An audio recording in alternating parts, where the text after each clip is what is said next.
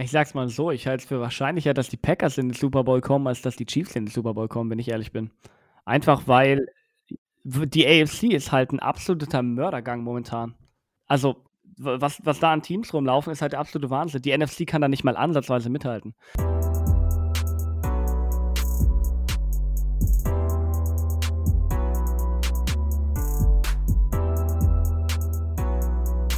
Hallo und herzlich willkommen zur 172. Folge vom Cover 2 Podcast. Mein Name ist Luca und bei mir ist Simon. Tag. Kurze Info: Wir werden jetzt mehr oder weniger ja, State of the League Part 4 mit Snap, also Fabian und James aufnehmen und danach uns noch ein bisschen um Black Monday kümmern. Denn ja, der läutet ja immer so schön die erste oder ist der erste, ja, erste große Happening, was die Offseason angeht, wo schon ein oder andere wichtige Entscheidung gefallen wird. Deswegen, das werden wir hinten dranhängen. Also wir werden es jetzt aufnehmen und ihr werdet es danach hören, also nach dem State of the League mit Snap, wo wir uns ja den Playoffs widmen, ein bisschen über die Teams sprechen werden und sonst auch einfach mal gucken, was dabei rumkommt. Aber ich glaube, wir entlassen euch jetzt erstmal in State of the League und hören uns dann auf der anderen Seite wieder. So, herzlich willkommen zu State of the League, Part Nummer 4, zusammen mit James und Fabian von Snap the Show. Schön, dass es endlich geklappt hat, nach einigen Struggles, die wir hatten, das zusammenzubekommen. Hallo, ihr beiden. Moin, Freunde. Ja, servus. Wie gesagt, wir wollen heute so ein bisschen, haben wir angekündigt, über ja, die Playoffs sprechen, steht ja jetzt an. Man, etwas andere Situation im Vergleich zu den letzten Jahren mit 14 Teams. Nur zwei Teams mit dabei. Und ja, einen vollgepackten Samstag und Sonntag diese Woche. Aber vorher, wir haben das mit allen gemacht, äh, sowohl mit, ähm, mit Rafa als auch mit den anderen, die wir zu Gast hatten bei den State of the League Episoden, ihre Einschätzung zur Covid-Saison. Ihr seid natürlich jetzt beide in der ja, guten Situation, dass wir die Saison jetzt ja, komplett hinter uns gebracht haben. Was war euer gesamter Eindruck der ja, Situation, sage ich jetzt mal? Findet ihr, die NFL hat das gut gehandelt oder hättet ihr euch ja, das ein bisschen anders gewünscht? Fabian, fang mal an. Äh, ich sag mal so, ähm, also ich habe da, ich glaube, bin ich da so ein bisschen ähm, auf einer Insel mit dem Take, aber im Nachhinein finde ich, ist eigentlich äh, alles glatt gelaufen, gesamt betrachtet. Ich glaube, die NFL hätte an einigen Stellen sicherlich ähm, ein bisschen ähm, anders reagieren können. Aber im Endeffekt, ich habe es mir wirklich schlimmer, schlimmer vorgestellt. Ich, ich habe damit gerechnet, äh, dass wir viel mehr äh, Spiele verschieben, ähm, dass wir vielleicht auch die Saison nach hinten ziehen müssten, vielleicht so eine Week 18 einführen. Ähm, natürlich muss man sagen, dass die NFL vielleicht an, an der einen oder anderen Stelle vielleicht auch zu vehement äh, darauf gepocht hat, die Saison durchzuziehen. Aber insgesamt, glaube ich, haben die Protokolle im Großen und Ganzen funktioniert. Wenn man sich mal die, die Zahlen anguckt, ähm, ich weiß nicht, wir haben über eine Million Tests insgesamt gehabt und die, die, die Rate an positiven Tests, die ist 0,0 irgendwas. Ähm, also insgesamt scheint es zu funktioniert haben, äh, scheint es funktioniert zu haben. Und ich, ja, da bleibt mir nicht, nicht, nicht viel mehr zu sagen. Ich, ich glaube, viele haben da öfter mal Kritik geäußert, aber äh, meine Erwartungshaltung war halt ziemlich niedrig und das haben sie meiner Meinung nach gut gemacht. James, siehst du es anders? Nein, ich sehe das tatsächlich ganz genauso. Ähm, es gab vereinzelte Momente, in denen man schon frustriert war mit der NFL, wie das alles geregelt wurde. Ähm, Gerade das zweite Baltimore Steelers Spiel, was einfach sportlich halt absolut gar keinen Mehrwert hatte, ähm, was einfach nur gespielt wurde um, und Tag für Tag wieder verschoben, einfach nur damit man es irgendwie durchbekommt und dass man nicht im Schedule ver, ähm, sich, also irgendwelche Notlösungen finden kann, weil halt beide Teams ihre Bye-Weeks, glaube ich, schon hinter sich hatten. Ähm, das fand ich frustrierend, aber insgesamt haben die NFL und die Spielergesellschaft, wie Fabian gesagt hat, einen, einen guten Job gemacht, die Protokolle zusammenzustellen, ne? Ähm, was sicher für die Spieler halt auch extrem hart ist. Wenn ich mir das angucke, dass beispielsweise die 49ers, die eben nicht mehr zu Hause ihre Heimspiele gespielt haben gegen Ende, sondern in Arizona, ähm, dann in einer fremden Stadt einfach nur allein auf ihrem Hotelzimmer sitzen müssen. Ähm, und nicht mal, nicht, halt nicht mal als Gruppe zusammen was tun können, ähm, finde ich schon extrem beeindruckend, dass man das wirklich so durchgezogen hat. Ne? Das hat halt einerseits natürlich von der Liga und von der Spielergesellschaft wirklich äh, gut durchdachte Protokolle, die sich dann auch im Laufe des Jahres immer weiterentwickelt haben, aber andererseits halt auch unglaubliche Disziplin von den Spielern, dass man wirklich diese Saison so auf die Beine hat stellen können. Ja. ja, wir haben da tatsächlich auch relativ viel kritisiert. Hm, vor allem, ich erinnere mich noch nach Woche 8 quasi alle Buys sozusagen fast schon durch. Und dann halt auch, wir haben gesagt, es muss eigentlich die, die 18. Woche geben. Also je nachdem, wie das jetzt weiter verläuft, da hatten wir, glaube ich, auch, oder zu dem Zeitpunkt, als wir darüber gesprochen haben, war eine sehr, ja, wir hatten ja immer mal so Ups und Downs und das war eine sehr, ja, hochfrequentierte Woche, was äh, Covid anging. Simon, was ist dein Fazit jetzt so insgesamt, wenn du die Regular Season anguckst? Ja, ich begebe mich da eigentlich auch mit auf die Insel. Vielleicht baue ich mir so ein kleines Haus äh, auf, der, auf der anderen Seite der Insel, weil ich, ich hatte im, im äh, ich hatte so im Gegensatz etwas höhere Erwartungen tatsächlich, dass das, also vor der Saison, dass das äh, eigentlich recht gut läuft. Ich war da jetzt nicht wirklich pessimistisch und im Laufe der Saison wurde ich etwas pessimistischer, was äh, so den Ablauf anging. Und äh, was du jetzt gerade auch gesagt hattest, von wegen, na, Woche 18 macht eigentlich Sinn, ähm, dann spart man sich die Woche zwischen Super Bowl und Conference Finals.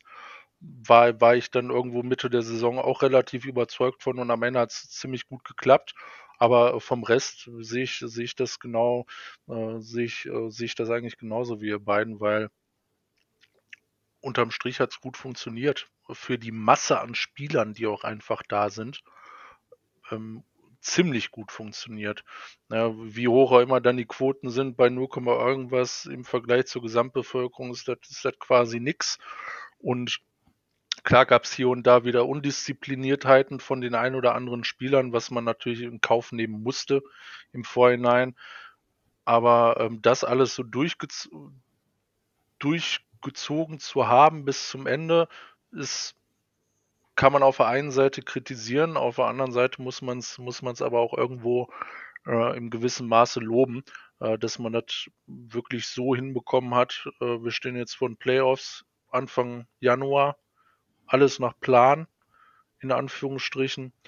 Das ist, ist schon eine starke Leistung gewesen unterm Strich. Jetzt sind wir jetzt ja mehr oder weniger, also für die meisten Teams hat Offseason schon angefangen. Und Glaubt ihr oder was ist eure Prognose jetzt für die nächsten paar Wochen? Jetzt auch mit, klar, wir wollen jetzt hier nicht zu medizinisch werden, aber mit zum Beispiel, wir kommen jetzt äh, in die Zeit, dass äh, ja, ein Gegenmittel mehr oder weniger gefunden ist. Da gibt es ja auch ein oder andere, äh, ja, Kuriositäten drumherum. Aber glaubt ihr, dass wir eine normale Off-Season erleben werden dieses Jahr hinsichtlich jetzt äh, kurzfristig gesehen Draft, aber dann auch längerfristig gesehen, äh, was Trainingcamps etc. angeht? James vielleicht zuerst? Absolut nicht. Ich denke, die Offseason wird relativ ähnlich aussehen wie die letzte. Ähm, ich würde mir erhoffen, dass man die vielleicht schafft, etwas besser zu planen ähm, weil man bei der letzten Off äh, Offseason ja relativ geblindsided wurde von der ganzen Situation. Es sieht leider danach aus, dass die NFL auch in der zweiten Offseason komplett geblindsided wird davon, weil ich jetzt schon aus, aus äh, vielen Draft-Twitter-Kanälen ähm, und, und von ähm, Agenten und ähnliches hört man, dass äh, die sich darüber beschweren, dass immer noch keine Ahnung hat, ob die Combine wirklich stattfindet in Präsenz ähm, weil die Spieler müssen jetzt langsam anfangen zu trainieren dafür. Ne? Viele trainieren da normalerweise schon seit einigen Wochen für, ne? wenn die sich vor den Bowl Games schon rausgenommen haben und so. Keiner hat eine Ahnung, ob das wirklich stattfindet, ob der Senior Bowl stattfindet. Das ist alles ähm, rein hypothetisch momentan geplant. Also ja, die NFL äh, wird niemals enttäuschen, was Planungsunsicherheit angeht. Ja, absolut. Fabian, wie siehst du das? Ähm, ja, ich, ich würde das splitten. Ich glaube, ähm, ich bin von Januar bis April bei, bei James. Ähm, ich glaube, dass die ganze Sache mit, mit Free Agency ähm, etc. pp, dass das äh, wie letztes Jahr alles ähm, virtuell stattfinden wird. Ich glaube aber, dass wir dieses Jahr dann ab Mai ähm, sowas wie Minicamps etc. normal stattfinden lassen können, weil die NFL hat jetzt halt diese ganzen Protokolle äh, am Start. Und dann sollte es eigentlich kein Problem mehr sein, dass dann auf OTAs und Minicamps etc. ausrollen äh, zu lassen. Ähm, ich glaube, es macht keinen Sinn, jetzt sowas wie Free Agency in Person stattfinden zu lassen, wo dann wirklich Spieler an einem Tag oder an zwei Tagen an drei Facilities sind. Das macht äh, wenig Sinn. Aber ähm, ich glaube, dass du diese Protokolle, die jetzt in place sind, auch dann super ab Mai, wo dann auch die Impfung etwas wirkt, äh, wo es dann ein bisschen wärmer wird, ähm, dann sollst du eigentlich in der Lage sein, wirklich sowas wie Minicamps etc. stattfinden zu lassen. Und dann Trainingcamp ab Sommer. Ich glaube, das wird auch wirklich wie dieses Jahr weiterhin stattfinden. Also weiterhin viel testen, viel Protokolle, weil wir wissen halt auch nicht, ob Spieler bis dahin geimpft werden. Ähm, wenn bis dahin Sportler geimpft werden können, wenn wir so viel ähm, oder wenn die USA so viel am Vorrat hat, dass äh, die ersten ähm, ähm, Wellen, sag ich mal, an älteren Leuten und an wichtigen Berufen durch sind und die Spieler geimpft werden können, dann ist alles ganz viel, viel entspannter. Aber ansonsten kann ich mir halt sowas vorstellen. Bis, bis Ende April virtuell und dann sowas wie Minicamps und OTAs ähm, mit Protokollen. Ja, das wäre auf jeden Fall wünschenswert. Glaubt ihr, dass wir was, was Positives mitnehmen können? Also, dass Teams, gerade was Digitalisierung etc. angeht, da vielleicht sogar von profitieren können? Und wenn, dann wodurch? Simon, irgendeine Idee? Ähm, schwierig. Also die, die Thematik hatten wir, hatten wir, glaube ich, schon mal irgendwann, irgendwann besprochen, hat es gewisse Vorteile hier und da.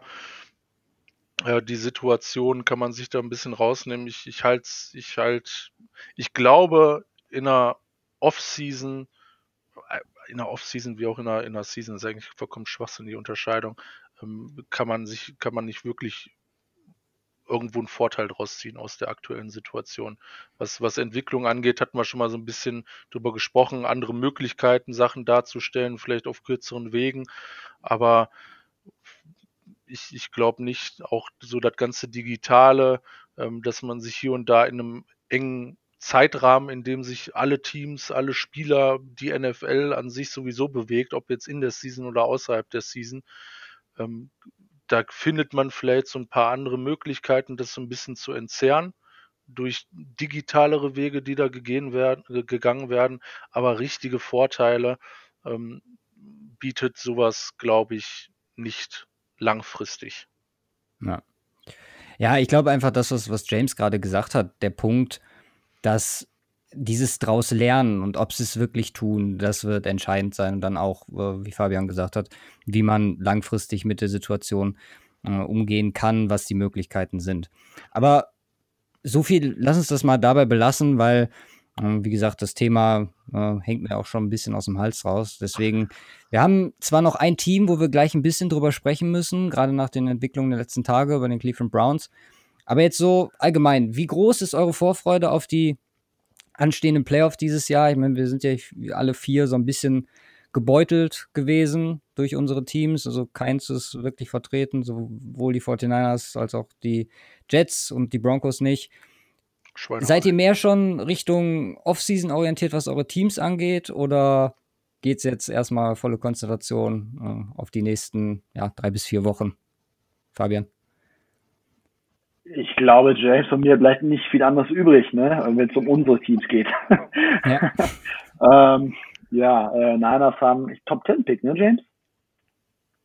Äh, 12. Leider nicht. 12. Wenn alles ah, perfekt ah, okay. zusammengekommen hätte, ich habe mir sogar einen richtig, ich habe mir so einen kompletten Plan gemacht. Der muss gewinnen, der muss gewinnen. Die Broncos hätten gewinnen müssen, die äh, Cowboys hätten gewinnen müssen. Dann wären die Niners exakt auf 10 gelandet. Leider nicht passiert. Hätten wir vier, also ja, drei Top 10 Picks hier vertreten gehabt diese Woche. Oh ja. ähm, ja gut, also klar, für mich persönlich, ähm, Offseason ist noch ein bisschen hin.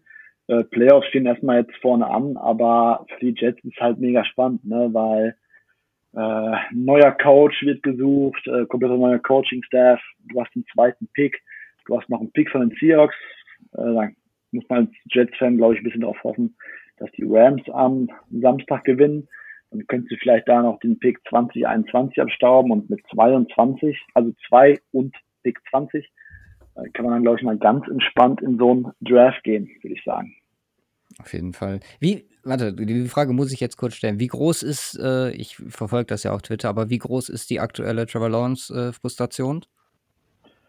Die ist bei mir, also die hält sie bei mir ziemlich in Grenzen, weil ich das ganze Quarterback-Thema halt ziemlich pragmatisch äh, so aus der, aus der Warte Wahrscheinlichkeit sehe. Denn ich sag mal, in, den letzten fünf Jahren haben wir ja gesehen, dass, dass wirklich keiner irgendwie einen blassen Schimmer hat, äh, welcher Quarterback, welcher Quarterback bastet und welcher ein Hit wird.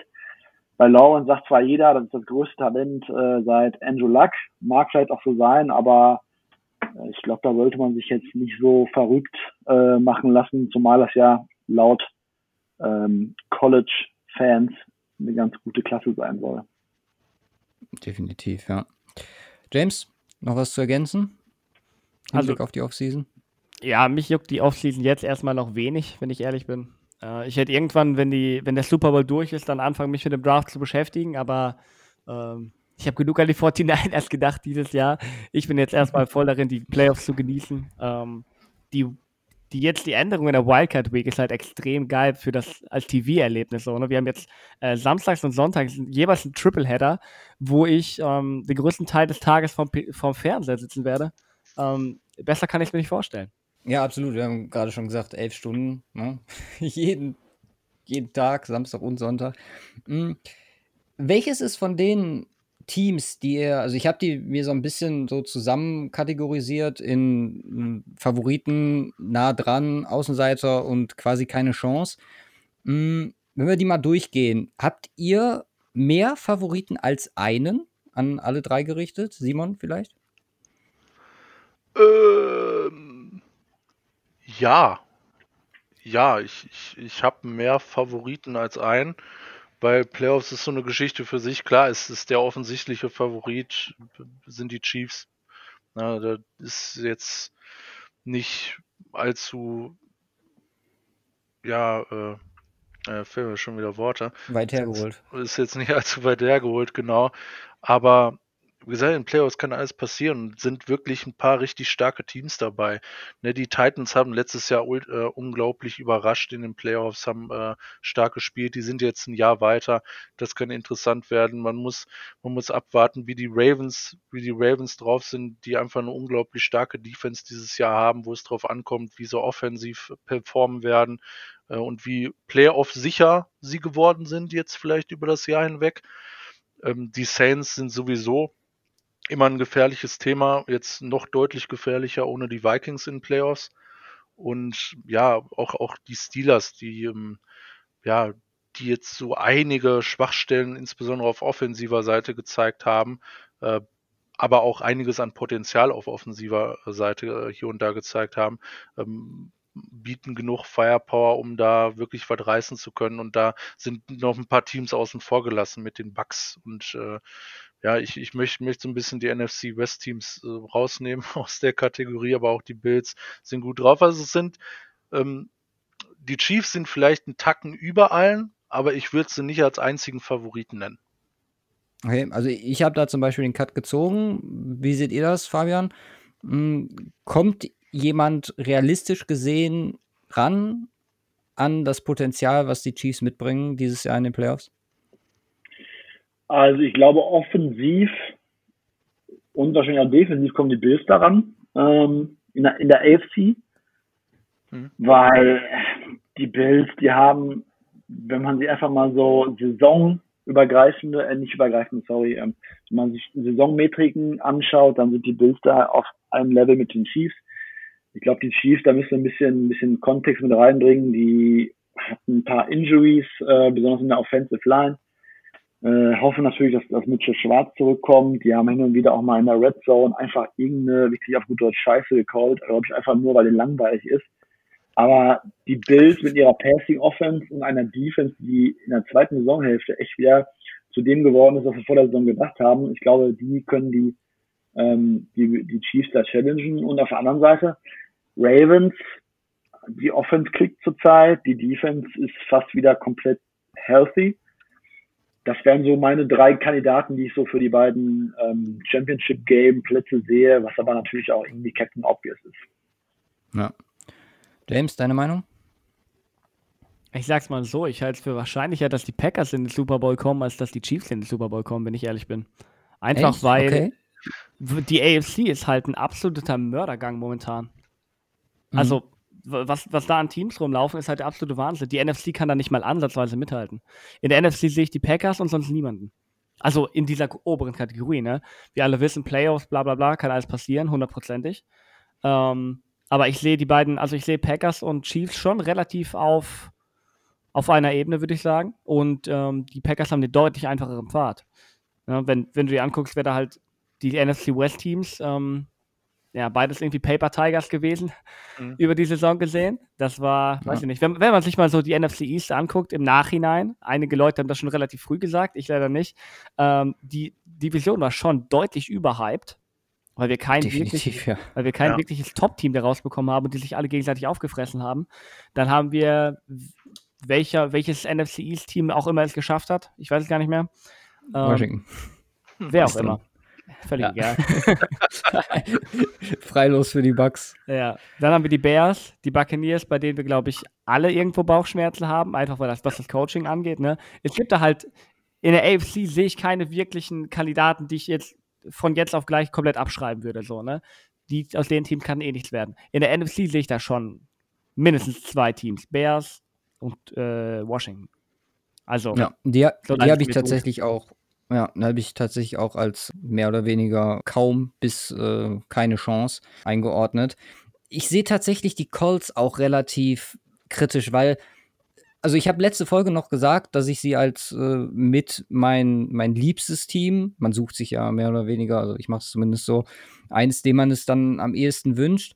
Aber ich habe halt bei denen durch diese Inkonstanz, die sie die Saison gezeigt haben, extreme Bauchschmerzen.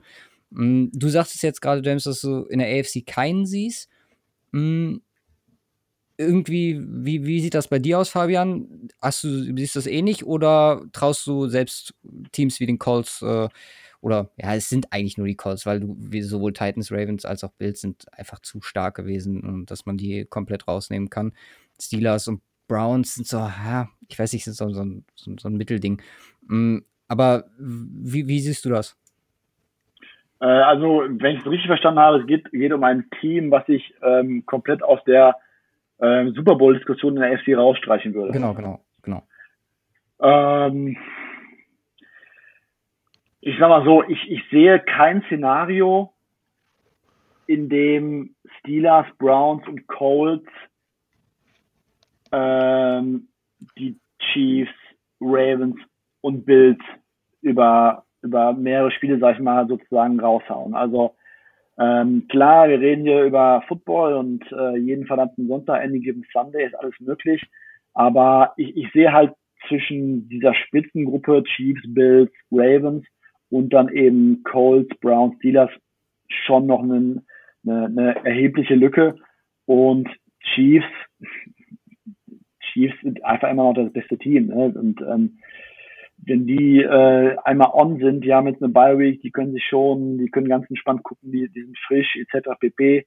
Wenn Mitchell Schwarz zurückkommt, dann wird es halt auch verdammt schwer, äh, die Chiefs zu schlagen. Und bei den drei Teams sehe ich einfach eine zu große Lücke, als dass ich da irgendwie an äh, große, an eine große Außenwärter-Story glauben würde. Ja. ja. Wir haben jetzt äh, zwei Teams mehr oder weniger, äh, James hat es gerade kurz angesprochen, die beiden NFC West Teams, Seahawks und Rams die Rams mit dem Quarterback-Problem und die Seahawks auch nach einem überragenden Start in die Saison deutlich abgeflacht. Glaubt ihr, dass die zu ihrer Top-Form, die sie in der Saison ohne Frage bewiesen haben und jetzt auch mehr oder weniger verdient da dann auch jetzt stehen, äh, zurückfinden können? Simon, was sagst du als äh, NFC West ja, Verfolger oder Intensivverfolger? Äh, nein. ich ich glaube es nicht. Es spricht zu viel dagegen.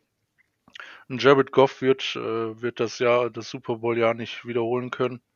Das hat er dieses Jahr erneut unter Beweis gestellt und dadurch hältst du einfach nicht ansatzweise mit der Firepower, die dann Offenses ähm, spätestens im Super Bowl äh, auf die zukommen, aber auch mit den Packers äh, kommst du kommst du nicht ansatzweise auf, auf eine auf eine Wellenlinie oder auf eine Wellenlänge mit denen oder auf ein Niveau auch entsprechend. Und bei den Seahawks ist, ist das, es sind die Seahawks, das sage ich jedes Jahr und es stimmt auch einfach, es sind die Seahawks und Playoffs ist immer muss man immer gucken und vielleicht haut ist Russell Wilson für ein bis zwei Upsets irgendwo drin. Jetzt insbesondere gegen die Rams ist das möglich.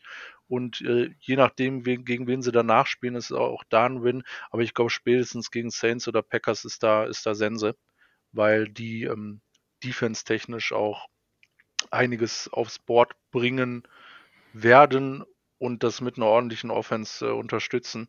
Und auch Russell Wilson war dieses Jahr inkonstant, wenn man die zweite Saisonhälfte mit reinnimmt. Und solange der nicht auf einem Niveau performt, wie er es in den ersten sieben Wochen gehabt hat, ähm, sehe ich da absolut keine Chance. Hm. Irgendwelche Einwände von euch beiden, was die beiden angeht? Haben die Rams ein Quarterback-Problem oder eine Quarterback-Chance? Ganz ehrlich so. Ich meine, Jared Goff in den letzten Wochen war halt, gelinde gesagt, eine absolute Katastrophe. Und ich fand John Walford sah wirklich nicht verkehrt aus, wenn man mal das erste Play rausnimmt, was eine ja, absolut ja, hässliche Interception war. Also nein, jetzt aber im Ernst. Ich sehe bei den Rams doch deutlich mehr Chancen als bei den Seahawks, weil die Seahawks sind komplett abgefallen von ihren Let Russ Cook wegen. Ähm, Russell selbst ist von dieser Leistung komplett weggekommen aus irgendeinem Grund. Ähm, und das ist jetzt ein Trend seit bestimmt acht Spielen oder so, der sich immer weiter fortsetzt. Die haben natürlich ein paar Spiele gewonnen dazwischen, aber es sieht doch deutlich, deutlich schwächer aus und einfach meilenweit entfernt von diesem brutalen Contender, den wir in der ersten Saisonhälfte gesehen haben. Ne? Da, da haben wir alle ähm, die, die Seahawks schon für den Nummer 1 äh, Seed eingeplant, einfach weil, weil das absolut dominant war, was sie gespielt haben. Und die sind so, so lange jetzt auch zeitmäßig davon entfernt. Ich sehe nicht, wieso die dahin zurückkommen könnten. Bei den Rams sehe ich immerhin noch die Chance, dass die ein exzellent gecoachtes Team sind, dass äh, Brandon Graham, heißt der Brandon Graham? Äh, äh, Brent Staley. Brent Staley. Brent Graham war der Defensive End, ja. Genau. Ähm, ja, Brent Staley wird zumindest in den Playoffs nirgendwo hingehen. Vermutlich, vielleicht nach der Saison. Ähm, insofern, die, die Defense wird auch weiter eine der modernsten und bestgecoachten der Liga bleiben. Und ich sehe also ich will Jared Goff und die ganze Quarterback-Situation auch nicht besser machen, als sie wirklich ist, aber der Supporting Cast ist gut. Andrew Whitworth könnte zurückkommen für die Playoffs und du hast mit Sean McVay immer noch einen der fünf besten Playcaller der Liga. Also ich sehe da zumindest Potenzial. Ja. Also Seahawks, ich habe vor ein paar Wochen habe ich Russell Wilson noch mal bei Bill Simmons gehört und der sagt halt wirklich, dass es anscheinend gewollt ist so, so wie die es umgesetzt haben, weggehen, wegzugehen von diesem Weg und äh, so ein bisschen sich wieder auf die, ja, Tugenden, die Seahawks-Tugenden zu besinnen. Ein bisschen, also man hat ja auch gesehen, die Defense war ein bisschen stärker in den letzten Wochen.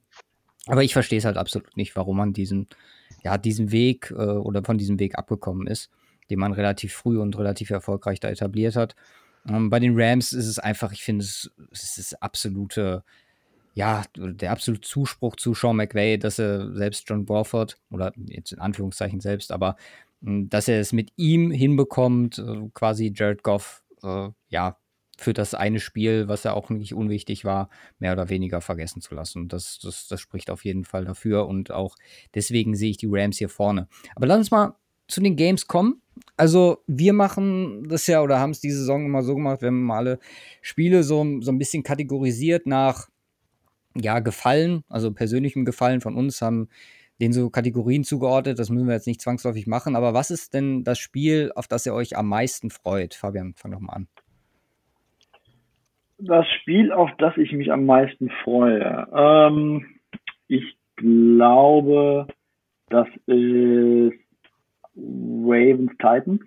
Ist, glaube ich, für mich das geilste Spiel. Ähm, einfach weil wir auf dem Papier zwei ziemlich gute Offenses haben und äh, die Ravens Offense, die äh, seit Woche 13 ihren alten Weg zurückgefunden hat und ähm, mittlerweile äh, wie eine Top 10 Unit spielt. Und ich glaube, das äh, ist für mich, glaube ich, so, dass die interessanteste Paarung gefolgt von Bills Colts. Ich wäre tatsächlich auch bei der AFC. Hm, aber lass uns mal bei, mit äh, Titans Ravens anfangen. Im Großen und Ganzen, also das Spiel gab es ja schon einmal diese Saison, 30 zu 24 für die Ravens. Du hast es gerade angesprochen, die Ravens jetzt mit dem Run am Ende, hätte ich persönlich überhaupt nicht erwartet. Ne? Und klar, man muss noch dazu sagen, die Browns irgendwie das einzig nennenswerte Team vielleicht gewesen aus den letzten fünf Siegen, die sie da geholt haben. Trotzdem ist das, was man auf dem Platz gesehen hat, schon ja gut genug gewesen, dass man ihnen jetzt vielleicht noch mal einen Schritt mehr zutraut. Ähm, obwohl, also mir geht es zumindest so, dass ich sie im letzten Jahr auch sehr, sehr hoch gesehen habe. Glaubt ihr, dass die Ravens den nächsten Schritt gehen können und ihre Playoff-Schwäche, nenne ich es jetzt einfach mal, ablegen können? James vielleicht? Die Titans sind halt ein interessantes Matchup in, in der Hinsicht. Ähm, letztes Jahr war das Problem ja quasi, ich meine, wir haben direkt das Rematch aus dem letzten Jahr, ne? Äh, letztes mhm. Jahr war das Problem, ähm, in der Divisional Round meine ich, dass, ähm, dass die dass die Ravens quasi so schnell zurücklagen, dass sie irgendwann von ihrem eigentlichen Weg, Football zu spielen, abweichen mussten und halt extrem pass-heavy gehen mussten oder extrem pass-heavy gehen wollten, um mitzuhalten mit dieser ähm, Scoring-Offense der Titans. Und die Titans hingegen konnten exakt das machen, was sie immer machen. Die haben sich eine frühe Führung erarbeitet und konnten dann den Ball ähm, einfach mit Derrick Henry downfield laufen, ähm, die Zeit runterlaufen und so weiter. Ähm, die Offenses stehen, stehen eigentlich relativ exakt da, wo sie letztes Jahr auch standen, würde ich sagen. Also die Titans Offense ist gerade durch, nicht nur, gerade aber nicht nur durch die Luft auch eine der explosivsten der NFL. Ähm, Ryan Tannehill, absolutes Monster, eben nicht nur bei Play Action, sondern auch ähm, aus einer ganz normalen Pocket bei normalen Passspielzügen. Und ja, Derrick Henry über 2000 Yards, man muss nicht viel dazu sagen, dass das eine der besten Rush Offenses der NFL ist. Ähm, insofern sehe ich in, in, der Hinsicht schon das Potenzial, dass das wieder High Scoring werden kann.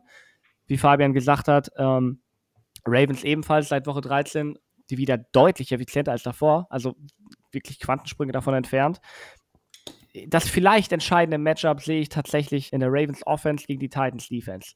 Weil die Titans Defense und gerade auch die Secondary ist dermaßen angreifbar dieses Jahr. Ähm, nicht umsonst hat das einen absoluten Shootout und einen Last-Second-Win gegen die Texans gegeben, die halt zugegebenermaßen einen sehr guten Quarterback haben, aber halt absolut gar keine Waffen. Und diese gar keinen Waffen konnte man auch nicht covern. Insofern, ja. Ich weiß, ich weiß, dass es High Scoring wird, vermutlich. Allerdings weiß ich, und das ist so äh, die, der Punkt, wo ich mich immer selber hinterfrage, haben wir nicht genau das gleiche letztes Jahr auch gedacht? Ja, stimmt. Fabian hat gerade die, die virtuelle Hand gehoben. ja, äh, was ich noch äh, auf jeden Fall da hinzufügen würde, ich glaube, für mich so ein bisschen der, der Schlüssel ist auch die, die Ravens Defense gegen die Titans Offense. Ähm, letztes Jahr hatten die Ravens insgesamt eine ziemlich schwache Run Defense. Äh, dieses Jahr haben sie die ordentlich gebolstert, unter anderem mit Calais Campbell. Ähm, und im, im ersten Matchup in dieser Saison, wo die Titans ja diesen, diesen Upset am Ende hinbekommen haben, muss man halt sagen, die Ravens haben ohne Calais Campbell gespielt, ohne Brandon Williams. Die beiden besten Run-Defender in der Defensive Line. LJ Ford, Linebacker, guter Run-Defender, musste nach 20 Snaps drauf. Jimmy Smith musste früh raus. Ähm, den hat, den hat echt Personal gefehlt. Die Ravens Offense war, hatte da immer noch einen Durchhänger. Und trotzdem waren die Ravens halt am Ende des dritten Viertels mit 23-10 vorne. Und sind dann am Ende defensiv auch gegen den Lauf gegen Derrick Henry auseinandergebrochen. Und die Titans brauchten halt trotzdem am Ende des Spiels, zwei Minuten Verschluss, ab den Dritter und Zehn, wo Tannehill short auf das Sticks geworfen hat und äh, AJ Brown einfach vier Tackles bricht für einen Touchdown. Also da ist halt schon im ersten Matchup verdammt viel gut gelaufen äh, bezüglich Injuries und vielleicht bisschen lucky Bounces für die Titans.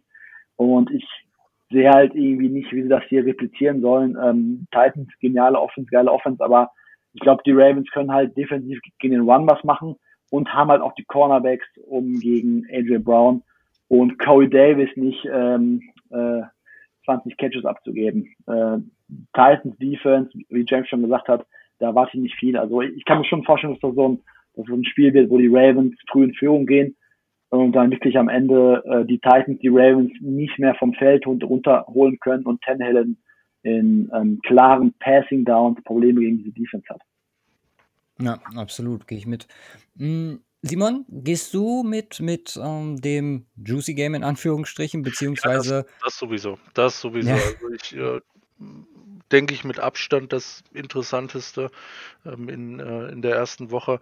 Was, was so die Teams im Vergleich angeht, gehe ich jetzt auch eher mit, äh, mit letzterem, äh, was gesagt wurde, bezüglich oder dahingehend, dass ich auch denke, dass die Ravens die, ja, die Edge in dem Game haben aufgrund ihrer Defense weil die einfach auf einem ähm, deutlich anderen Niveau unterwegs ist als die Titans Defense, äh, wie ihr das jetzt gerade schon ausführlich äh, dargelegt habt.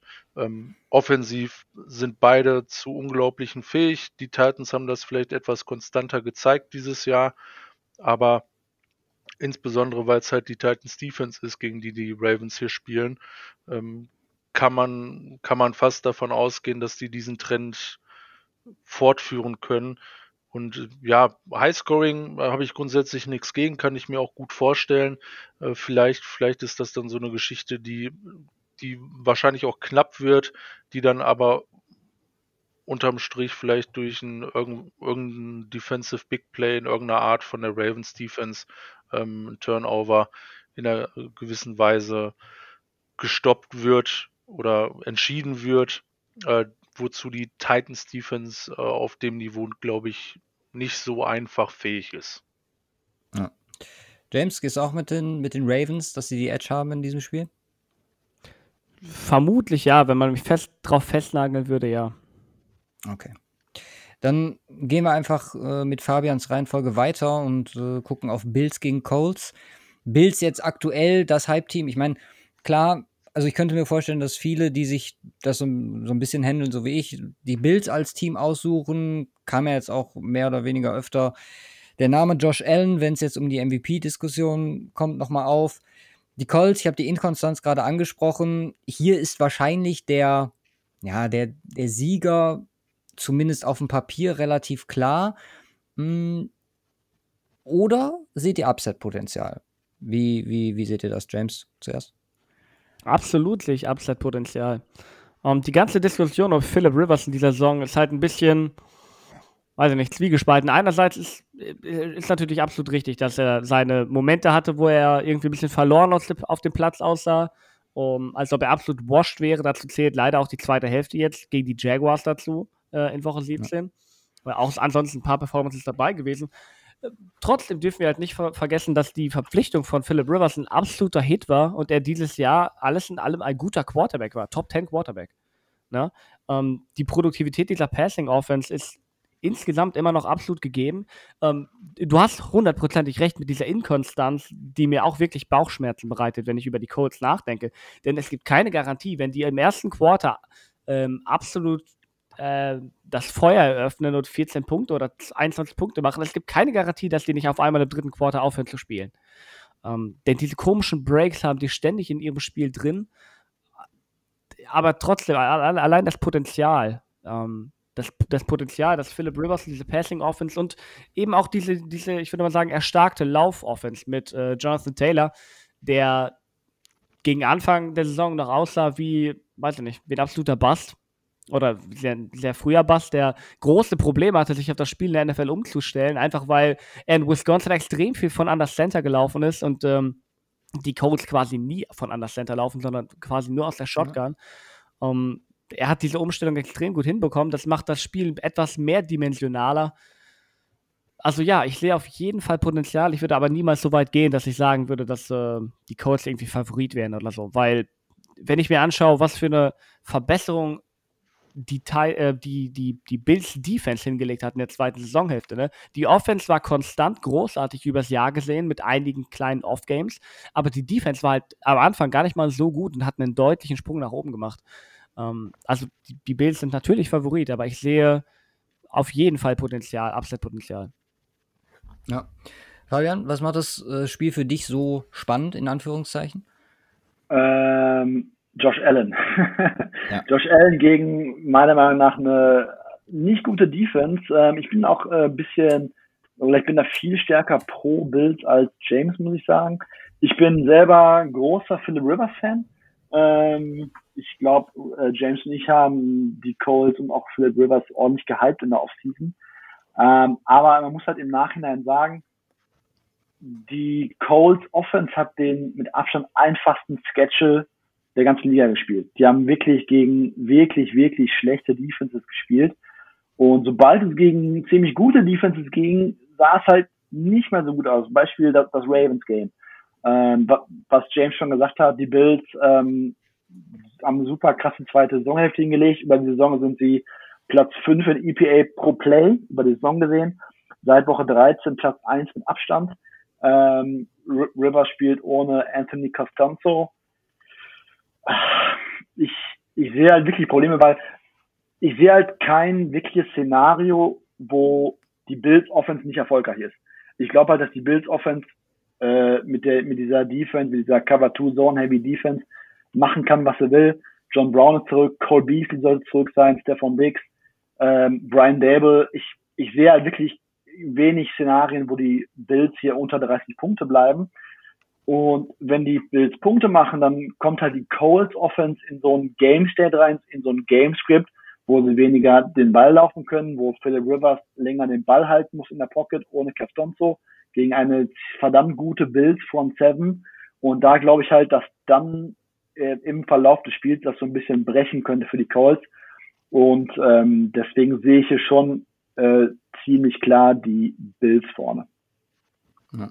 Da gehst du mit den Buchmachern, also 6,5 ist aktuell der Spread, der für das Game ausgegeben wird.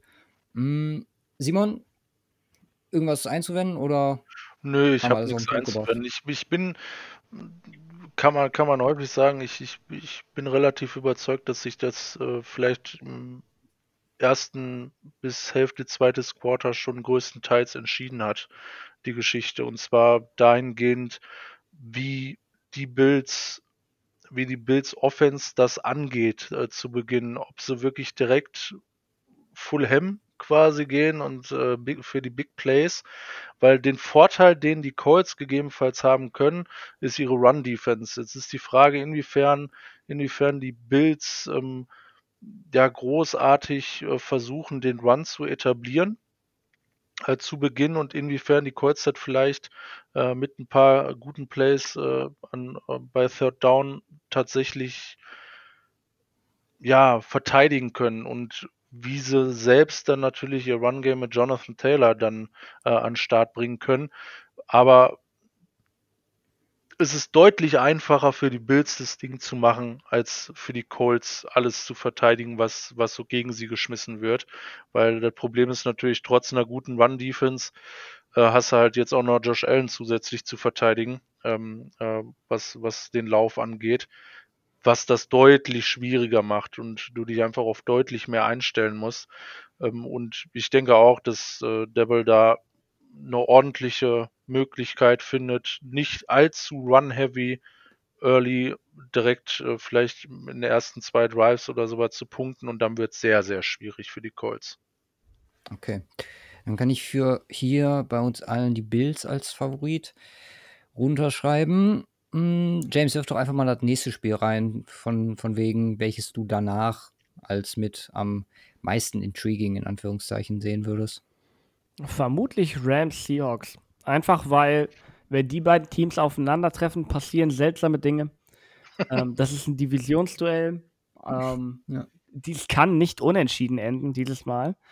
Ähm, also, äh, ja, keine Ahnung wie ich vorhin schon gesagt habe, bei den beiden Teams, ich sehe bei den Rams etwas mehr Potenzial als bei den Seahawks, aber rein von nicht unbedingt jetzt sportlich hochwertig das Duell, aber rein von Unterhaltungsfaktor kann ich mir schon vorstellen, dass das kurios und lustig wird.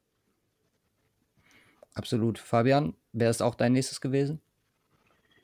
Rams Seahawks, ähm, ich, ich würde wirklich, ähm, ich glaube, es wird ein Low-Scoring-Game. Ähm, Nummer 1 Defense der Liga für mich momentan.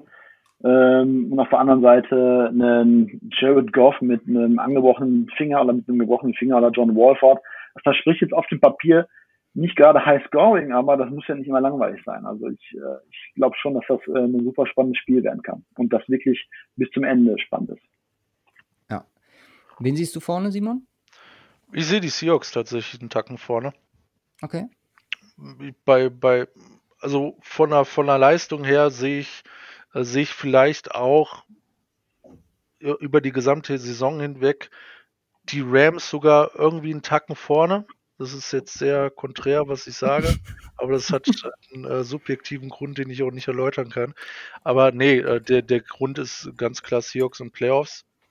Russell Wilson, seine Erfahrung, das ist einfach ein unglaublicher äh, unglaubliches Kapital, was die da mit reinbringen. Und eine Defense, die hier und da auch tatsächlich mal ein paar Plays macht. Jetzt muss man dazu sagen, haben jetzt gegen nichts Dolles gespielt an Offense die letzten Wochen, ähm, weswegen die Defense auch besser unterwegs war.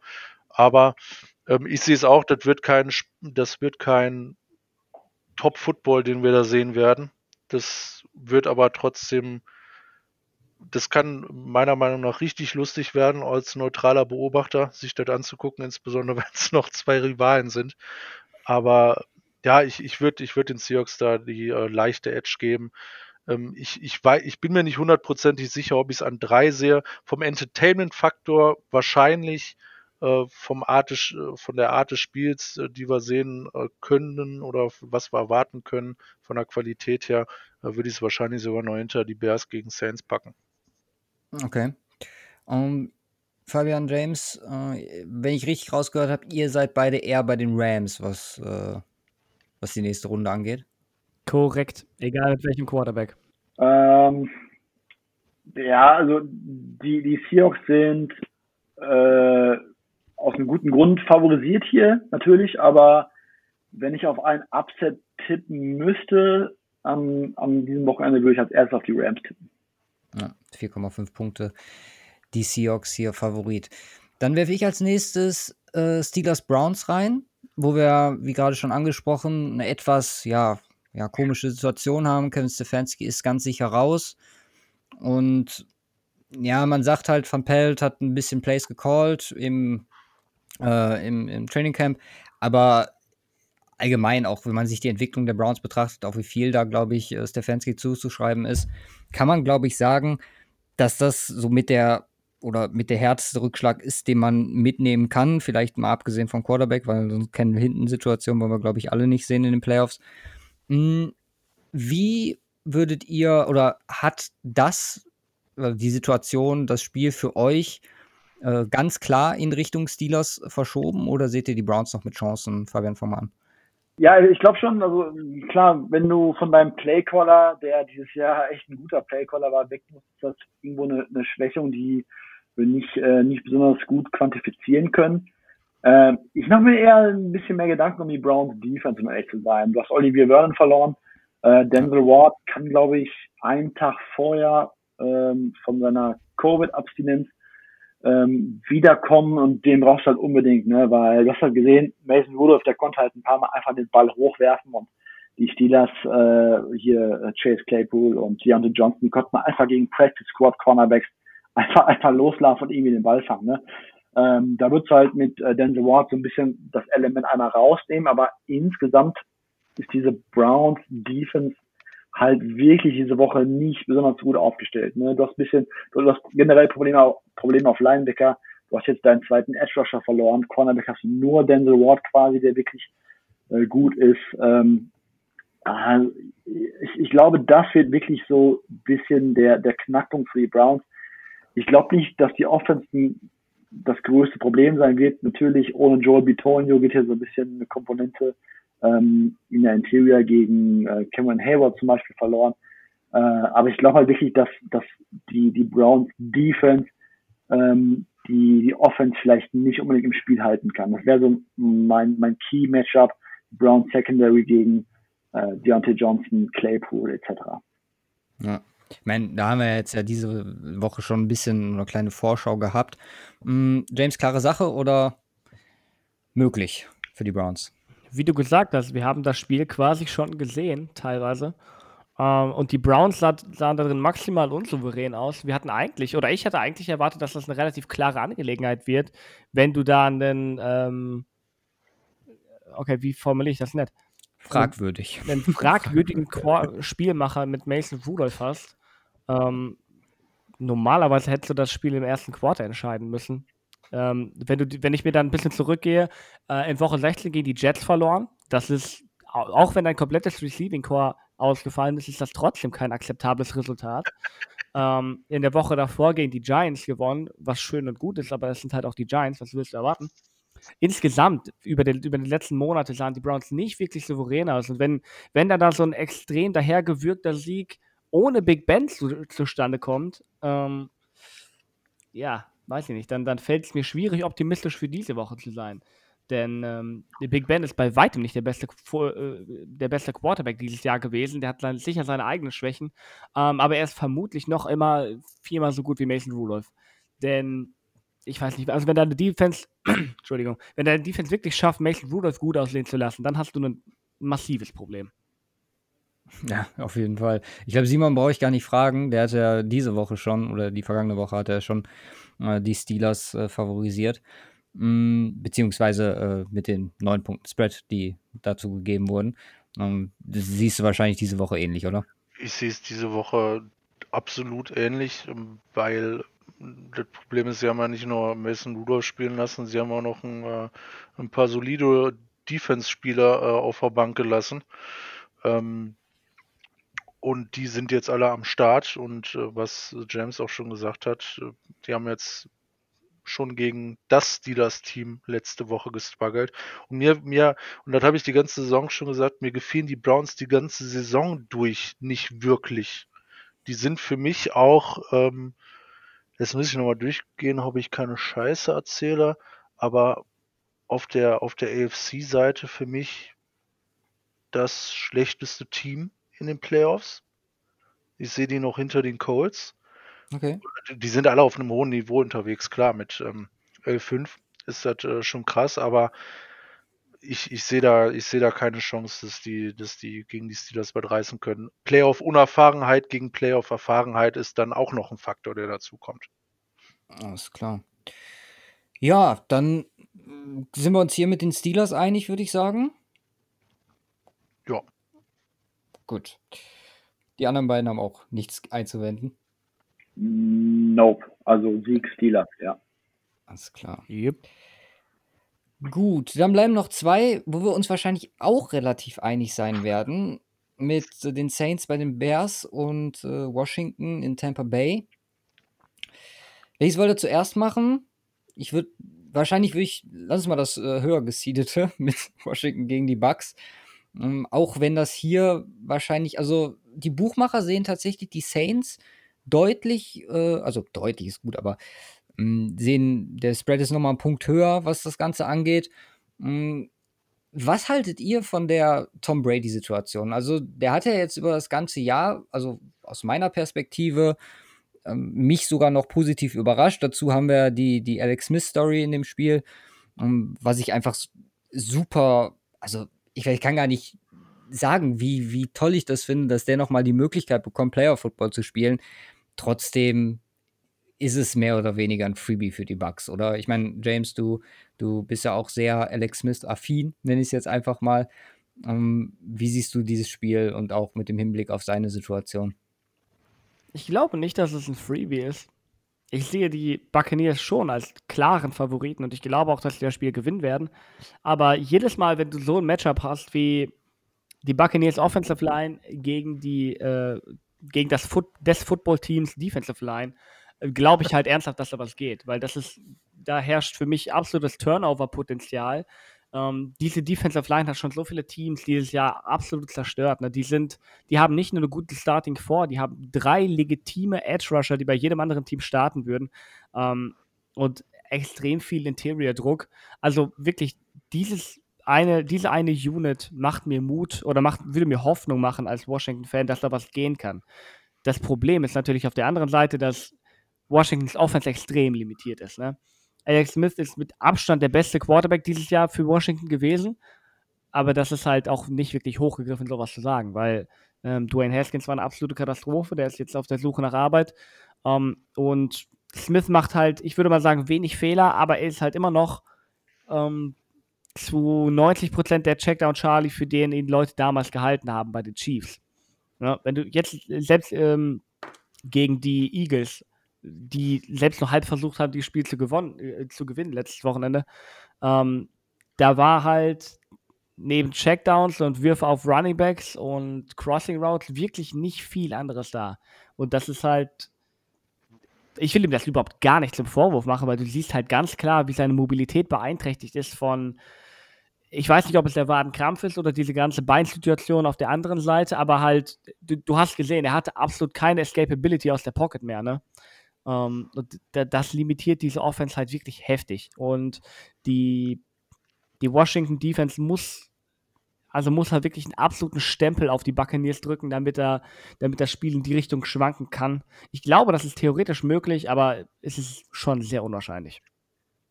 Ja. Simon, machst du da noch mehr draus? Also James hat eigentlich den Faktor angesprochen, der mit am wichtigsten ist, die, die Washington Defense, die dieses Spiel theoretisch das einzige Unit äh, da noch offen gestalten kann. Oder siehst du gegen die, die Offense Power der Bucks, die ja jetzt auch in den letzten Wochen nochmal ja, so ein bisschen, bisschen mehr hochgekommen ist, äh, kaum Chancen? Also ich, ich, ich würde das, würd das so unterschreiben. Chancen bestehen grundsätzlich immer, aber die sind hier dann doch wirklich sehr, sehr gering äh, aus den genannten Gründen.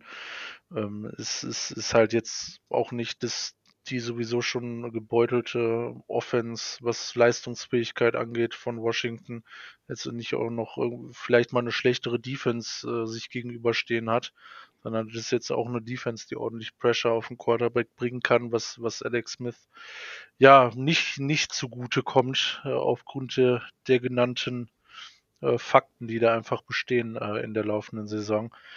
Also muss, muss schon alles perfekt laufen. Es muss ein absoluter Sahnetag sein. Es muss ein Tag sein, wo Brady und Arians nicht auf einer Page sind und wo dann hier und da ein paar Turnover kommen. Und ich denke mal, mit, mit Sicherheit ein, ein eine Pick Six oder ein Defensive Touchdown muss da schon fast drin sein, dass, dass äh, Washington da mit einem Sieg rausgeht. Ja, vielleicht ja auch ein Fumble Return oder so. Mhm, Fabian, vielleicht aus deiner Wettexpertensicht, äh, Spread von 7,5 zu hoch gegriffen, unter dem Aspekt, was die anderen beiden jetzt gerade gesagt haben, oder äh, realistisch, was, was das angeht? Nee, auf keinen Fall zu hoch. Ähm, ich sehe tatsächlich hier minus 8 und minus 9 bei, bei Chris Bookmaker. Ähm, ich persönlich bin bei genau minus 8 bei dem Spiel, also ich habe keinen Vorteil auf irgendeiner Seite. Ähm, das, das Under ähm, mag ich so ein bisschen, äh, mittlerweile runter auf gleich 45, 45 war es vorhin. Ähm, also die Washington Offense ist halt einfach schlecht. Ähm, die Bucks Defense ist ein bisschen unter den Erwartungen geblieben, ähm, hat auch oft Big Plays in der Saison abge äh, abgegeben, ähm, haben halt immer noch eine eine, ziemlich gute Basis, Todd einen guten DC. Ich sehe halt nicht, wie, wie Alex Smith und heute habe ich gelesen, dass Taylor Heineke vielleicht öfter Snaps bekommen soll.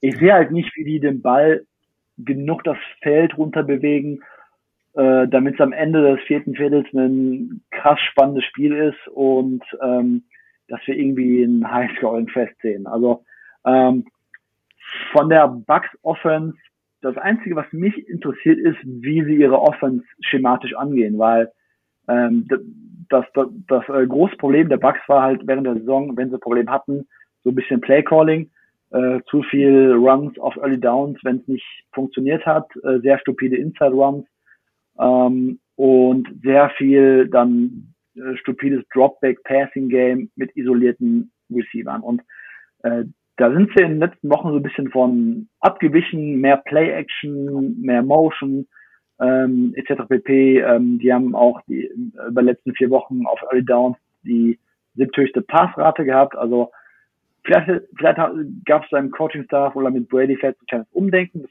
fände ich ziemlich cool, weil ich sehe halt die Bucks ziemlich stark in der NFC. Und das ist so das Einzige, was mich dem Spiel interessiert. Ähm, ich glaube nicht, dass die dass das äh, Washington Football Team da am Ende großartig an Upset riechen kann, aber für den weiteren Verlauf der Playoffs wäre es für mich halt interessant zu sehen, wie die Bucks gegen diese Defensive Line spielen ähm, und was sie sich da einfallen lassen. Äh, Brady Ball schneller rausbekommen, Matchups außen suchen mit A. Brown und Chris Godwin. Das ist so das, was mich in dem Spiel interessiert. Ja, sehe ich, sehe ich ziemlich ähnlich. Hm, ich glaube, wir können hier alle die Bucks als wahrscheinlichen äh, Sieger oder die Bucks zu dem wahrscheinlichen Sieger erklären. Und dann bleibt uns nur noch Saints gegen Bears. Gut, also die Saints sind für mich so ein bisschen, also ich glaube, Simon und ich hatten sie beide als mit bestes Team vor diesem Jahr, einfach wegen der Ausgeglichenheit des Rosters. Dann hat man dieses Jahr so ein paar, ja, unglückliche Umstände gehabt mit der Ver Verletzung von Breeze, mit der Situation um Michael Thomas, der sowohl auf und neben dem Platz nicht wirklich ganz gut verlief. Trotzdem wie ich gerade schon gesagt habe, hier der, der höchste Favorit diese Woche in den Playoffs? Oder, also das, das steht fest, seht ihr eine Möglichkeit, dass die Bears das jetzt mit der aufkommenden Offense, der Resurgence quasi von Mitchell Trubisky, äh, stemmen können? James, fängst du an? Ja gut, diese Resurgence von Mitchell Trubisky wurde halt auch maßgeblich angetrieben davon, dass er gegen grauenhafte Defenses gespielt hat. ähm, und von denen, von denen wird er keine gegen die Saints sehen. Insofern, theoretische Chancen gibt es immer, bla bla bla. Praktische sehe ich wirklich nicht. Und ich sehe das auch also deutlicher als bei ähm, Washington gegen wen auch immer. Washington gegen Buccaneers. die Buccaneers. Gegen Tampa Bay, richtig.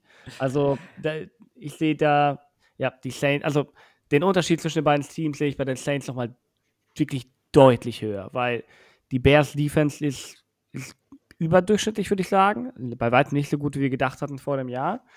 Ähm, die Offense ist halt einfach gar nichts. Äh, die, die hat sich deutlich verbessert im Vergleich zu vorher, nachdem Bill Laser das Playcalling übernommen hat, einfach weil er quasi das, das Spiel für Mitchell Trubisky dermaßen simplifiziert hat, dass sich das auch nicht mehr wirklich auseinanderhalten lässt von dem, was die Saints damals mit Taysom Hill gespielt haben. Das ist quasi das Gleiche. Ähm, ja, aber das funktioniert dann halt gegen, gegen unterdurchschnittliche Defenses und die Defense der Saints ist wirklich absolut gut und die Offense wird halt auch noch massiv Punkte auflegen, wenn, wenn alles nach Plan läuft, die Michael Thomas zurückbekommen und selbst wenn nicht, ja, das Receiving Core hat äh, einige Schritte nach vorne gemacht. Emmanuel Sanders sieht wirklich gut aus. Ähm, Marcus Callaway, oder wie der gute Mann heißt, ähm, mhm. hat einen, ich will nicht sagen, einen Schritt nach vorne gemacht. Er ist überhaupt ins Rampenlicht getreten, weil vorher haben wir ihn alle gar nicht gekannt und jetzt kennen wir ihn zumindest etwas. Ähm, und ja, keine Ahnung. Selbst ohne Michael Thomas würde das relativ entspannt für die Bears reichen, will ich behaupten. Ich will nicht disrespectful sein gegen irgendwelche Footballteams, die hart gearbeitet haben, um an diesen Platz zu kommen. Aber ich sehe den Qualitätsunterschied halt wirklich gravierend. Ja. Ja, es ist, schon äh, witzig. Ich sehe das äh, sogar fast schon ähnlich wie, wie du. Man hat jetzt klar die Bugs, äh, ach, die, die, die, das Washington Football Team, was immer so ein bisschen, wie wir gerade schon gesagt haben, so abgetan wird, von wegen, ja, das ist vom NFC East Team, ist so langsam da reingekommen. Aber du bist halt irgendwie dann trotzdem im Vergleich zu den Bears noch vielleicht etwas verdienter an dieser Stelle, weil, wie du schon sagtest, der Punkt ist einfach, die Bears haben diese Offensive Performance die letzten Wochen war halt wirklich getrieben durch, durch Gegner. Hm, Simon, auch ganz klar Saints, oder? Ja. Ja, nichts zu ergänzen. Ja. Äh, Fabian, du noch was zu dem Spiel? Ähm, ihr habt eigentlich alles gesagt, was ich auch hätte sagen wollen. Ähm, ich muss sagen, es, es verstört mich so ein bisschen, dass Michael Thomas noch nicht dieses, dieses Designation to Return bekommen hat. Da liegt mhm. auch jetzt vollkommen falsch. Ich habe es auf jeden Fall nicht mitbekommen. Und das verstört mich so ein bisschen, weil ich, ich, ich glaube, das hätte schon eher da sein müssen.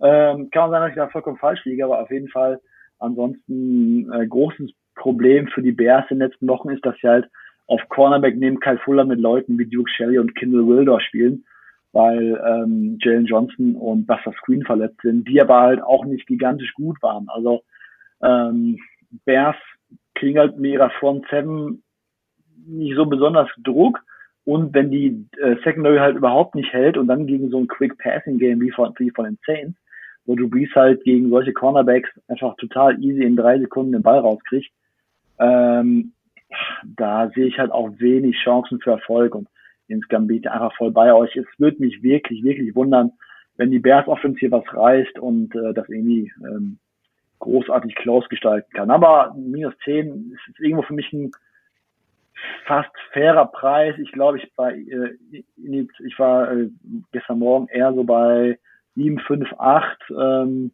aber wenn man sich das Matchup halt tiefer anguckt, ähm, ist halt, glaube ich, der Preis da nicht unfair. Ja. Also bei Thomas, er hat es noch nicht bekommen. Hm, sie rechnen aber wohl alle damit, dass er spielt. Hm, was Camara angeht, steht ja auch noch ein bisschen in der Schwebe. Das ist die letzte Aussage von Sean Payton. Äh, Status ist We'll see. Also denke mal schon, dass man da, beziehungsweise ich könnte mir sogar vorstellen, unter den Punkten, die James gerade genannt hat, auch dass andere Spieler so ein bisschen hervorgetreten sind in der Absence von Michael Thomas, dass man da trotzdem relativ souverän durchkommt. Okay, dann haben wir fast eine Punktlandung geschafft mit der Stunde.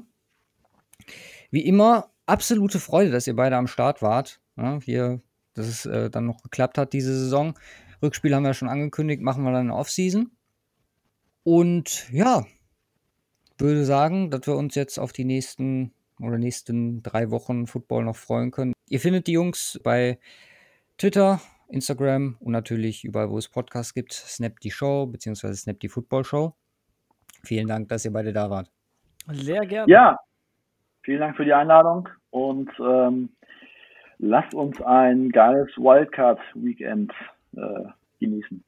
Leadblogger habe ich noch vergessen. Sorry. Dann natürlich auch. Sowohl als auch. Und ich habe äh, gerade im Vorgespräch habe ich äh, James Quarterback äh, Kolumne noch äh, gelobt. Vielleicht das sei auch mal jedem äh, ans Herz gelegt. Mm, er hat schon gesagt, ihr, ihr, wisst noch nicht ganz, wie ihr die Offseason angehen werdet. Ist da irgendwas, irgendwas Definitives schon geplant, wo wir uns darauf freuen können?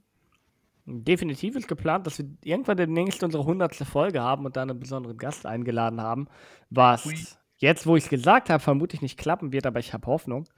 Ähm, darauf könnt ihr euch freuen und ansonsten ähm, werden wir die Offseason genauso bestreiten wie die Season und wie jeden anderen Part. Sehr spontan und ähm, hoffentlich einigermaßen zuverlässig. Hört gut an. Ja, absolut. Jetzt genießen wir erstmal Playoffs ohne 49ers. Broncos und Jets. Bisschen entspannter. Könnt ihr uns nicht nochmal wehtun? genau. Alles klar. Dann macht's gut. Jo. Und man hört sich. Ciao. Alles klar, macht's gut. Ciao. Nachdem wir jetzt auf die Playoffs geguckt haben, widmen wir uns den anderen Aktualitäten, nenne ich es jetzt einfach mal. Denn ich glaube, das war der mit ereignisreichste Black Monday, den wir seit, also seit unserem Podcast hatten. Viel stand schon fest, klar, aber ja, gut, vielleicht war auch nur Denver so ein bisschen. Ja, gut, wir haben drei Coaches raus, ne? Ja, ja, ja, genau. Das, ich frage mich gerade, wie überraschend das alles war, weil mit vielen Sachen konnte man ja schon rechnen. Ja, also Jaguars war, ja, Jets war klar, Jaguars war auch so gut wie klar. Was am wenigsten klar war, womit wir gerechnet haben, ist, oder was wir zumindest für die Chargers gehofft haben, irgendwo jetzt nicht für Anthony Lynn, aber für die Chargers gehofft haben, äh, dass äh, da eine andere Ära ange geschossen wird. Und ja, klar, also das mit Elway kam für mich brutal überraschend. Ich glaube für jeden. Also haben selbst alle Insider aus Denver gesagt, dass man ja damit absolut nicht rechnen konnte. Und was krank ist, ist ja auch, dass nichts, aber auch gar nichts davon nach außen getreten ist, obwohl er wirklich schon ja, mehr oder weniger einen Monat jetzt schon darüber nachdenkt, beziehungsweise da äh, versucht schon irgendwie alles in die Wege zu leiten. Aber dazu gleich mehr. Wir werden auf jeden Fall jetzt zunächst erstmal über die Coaches sprechen, weil das ist das, was, was jetzt immer akut äh, am Black Monday erstmal das Wichtigste ist. Und dann sind ja auch einige GM-Posten offen. Ja.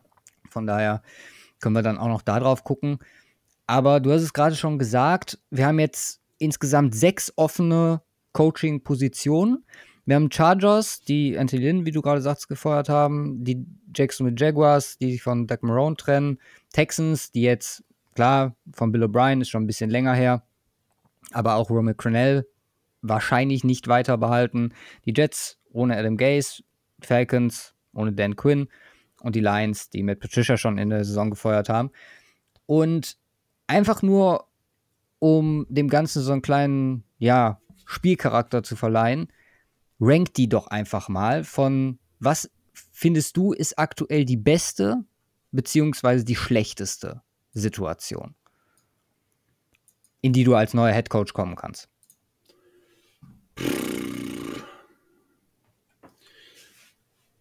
Das ist hart. Ich. Ah, da spielen so viele Faktoren mit rein. Also ich mit, mit einer der inter interessantesten Spots, insbesondere für, für einen offensive-minded äh, Head Coach, dann gegebenenfalls ist, denke ich, die Texans mit Deshaun Watson. Mhm.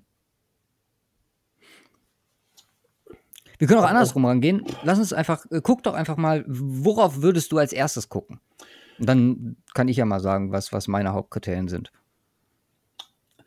Ja, das ist, das ist, finde ich, total schwierig zu sagen, weil es auch da wieder drauf ankommt, was, was für ein Headcoach, wie bist du ausgerichtet, ne? Wo, wo ist äh, mehr Talent in der Defensive, in der Offensive, im Roster? Also ein ganz wesentlicher Faktor ist mit Sicherheit der Quarterback, äh, der am Start ja. ist. Dann ähm, der Rest des Rosters natürlich entsprechend. Dann, dann ist auch die GM Situation eine relevante? Wie wird da gearbeitet und wie wird das gegebenenfalls passen? Was, was, was ich auch schwierig einschätzen kann immer äh, diesbezüglich. Wie sieht es dann gegebenenfalls auch aus mit den Koordinatoren, wo ich jetzt auch nicht alle auf dem Kicker habe, äh, tatsächlich bei den Teams. Und dann natürlich mehr oder weniger so die allgemeine Situation, in der sich die Franchise aktuell bewegt. Ja. Und also fangen wir vielleicht unten an mit, mit am uninteressantesten. Einfach, wo, wo ich, wo ich, wo ich die, also uninteressant trifft es auch nicht richtig, wo, wo ich wirklich persönlich für mich sagen würde, ähm, Head Coach bei dem Team halte ich für extrem schwierig, extrem schwierige Situation, insbesondere falls gegebenenfalls ein First-Time-Head Coach ist, weil das auch derbe in die Hose gehen kann, sind die Lions und Jets. Mhm. Jets natürlich, also vom Draftkapital sehen die alle ganz ordentlich aus, aber ja, Lions ist echt, echt so ein, Hex, so ein Hexenkessel, so für sich schwierig. Verbrennst du dich sehr schnell dran, gefühlt. Quarterback-Situation offen, kann man ja fast mittlerweile äh, so sagen, was passiert mit Stafford. Das ist eine ganz komische Sache. Bei den Jets wird es sehr wahrscheinlich Richtung Draft gehen, um sich da was Neues zu holen, bin ich, bin ich persönlich von überzeugt. Das, macht es auch von einer gewissen Seite auch wieder interessant, aber viele offene Posten, also in der, in der Offensive, die O-Line, alles, alles so Geschichten, wo viel Arbeit nötig ist bei beiden Teams, wo es jetzt im Regelfall nichts ist, was sich jetzt über eine Saison darstellt das wären vielleicht so meine Bottom 2, knapp davor die Jaguars, aber nur ein Tacken, okay. Tacken tatsächlich ähm, davor die Jaguars, wo mit Sicherheit auch vieles, vieles offen ist, schwache Defense gehabt dieses Jahr, Quarterback-Position komplett offen. Naja, mehr oder weniger, ne? Ja, also ich, ja, klar.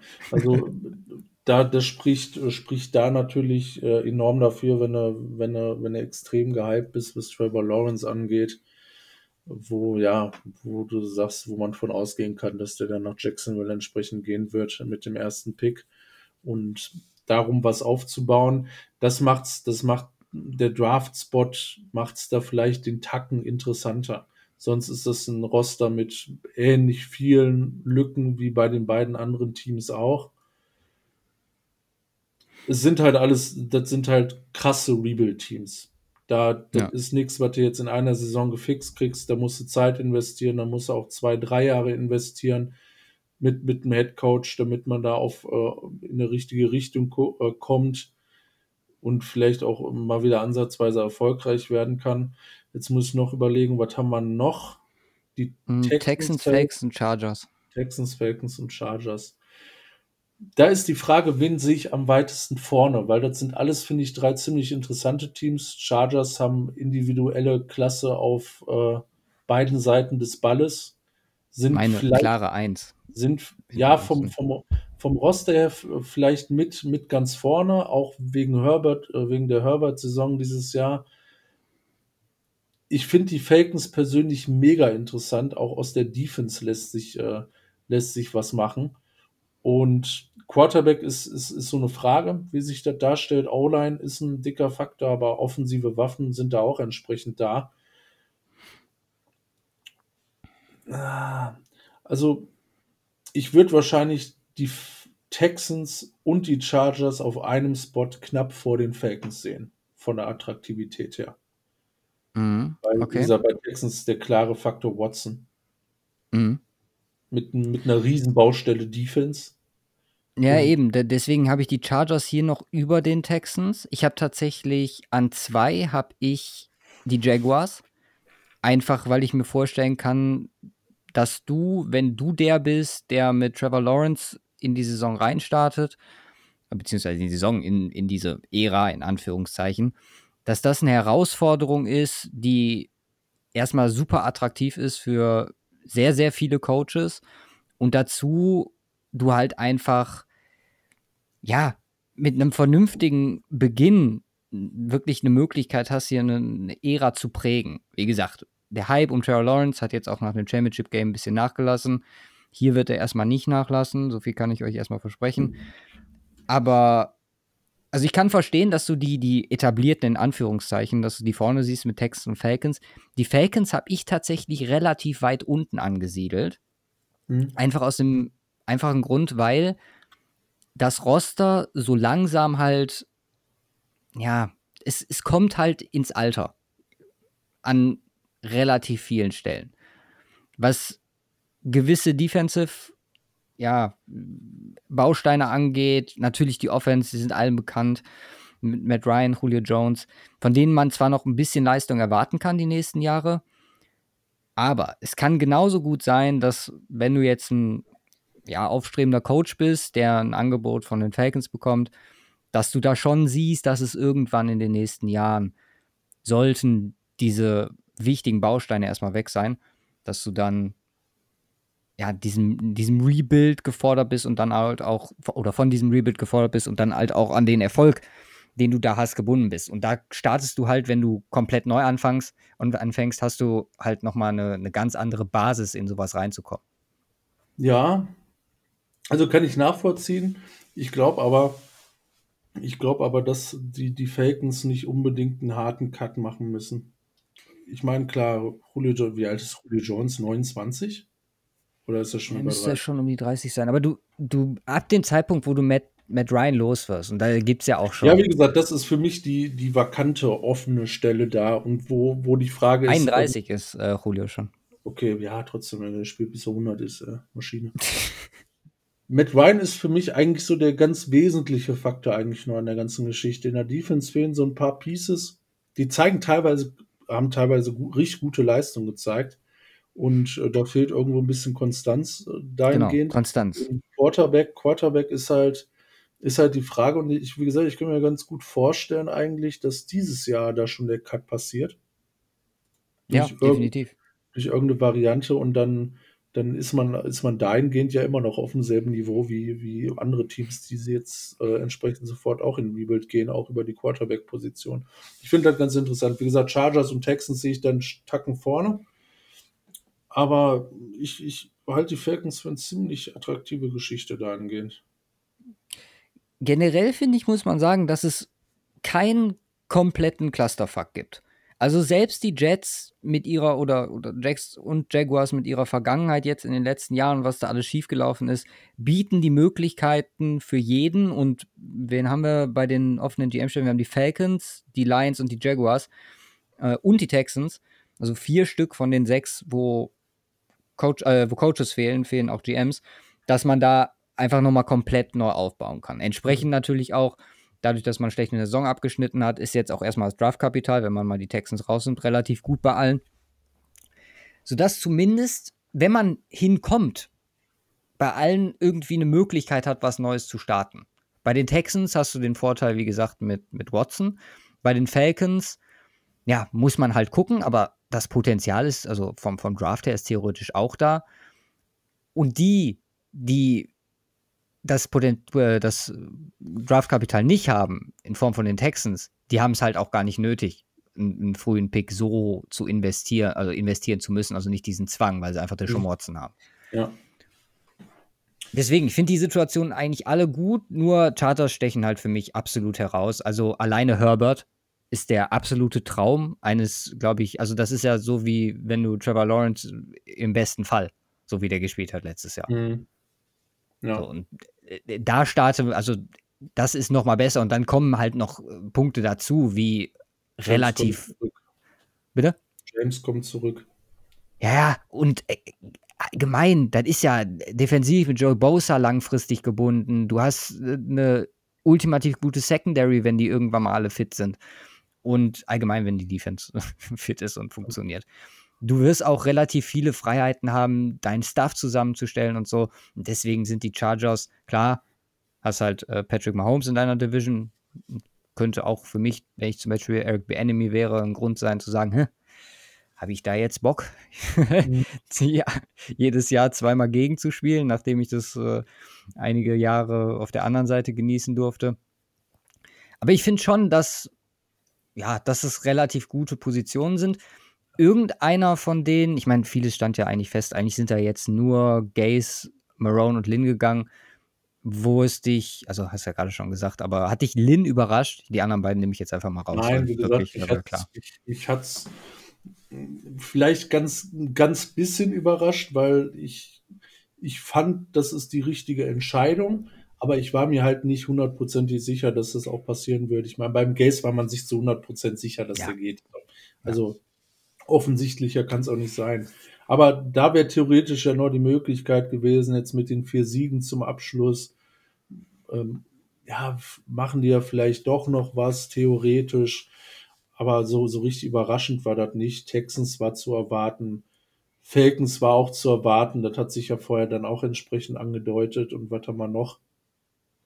Jagu ja, mm, Jaguars. Ja, Falcons, Falcons, Lions und Texans war ja schon erledigt. Ja, ja Jag Jaguars. Also am überraschendsten hätte ich wahrscheinlich jetzt gesagt, wirklich Chargers. Ja. Wobei das jetzt auch nicht krass überraschend war, weil die anderen aber einfach alle so offensichtlich waren. Ja, also ich finde auch bei allen ist es der richtige Move gewesen. Auch die Moves in der Saison. Klar, Bill O'Brien kann man darüber diskutieren, ob man ihn vielleicht nicht hätte, oder haben wir ja auch gemacht, vielleicht hätte als Coach behalten sollen und äh, ihm einfach nochmal den GM-Job entzieht. Aber kannst du wahrscheinlich auch nicht machen. Und äh, wie gesagt, irgendeiner wird sich wahrscheinlich extrem freuen, ihn vielleicht nochmal als Offense-Coordinator in der Liga begrüßen zu dürfen. Mhm. Ja, Lions ist sowieso so ein Ding.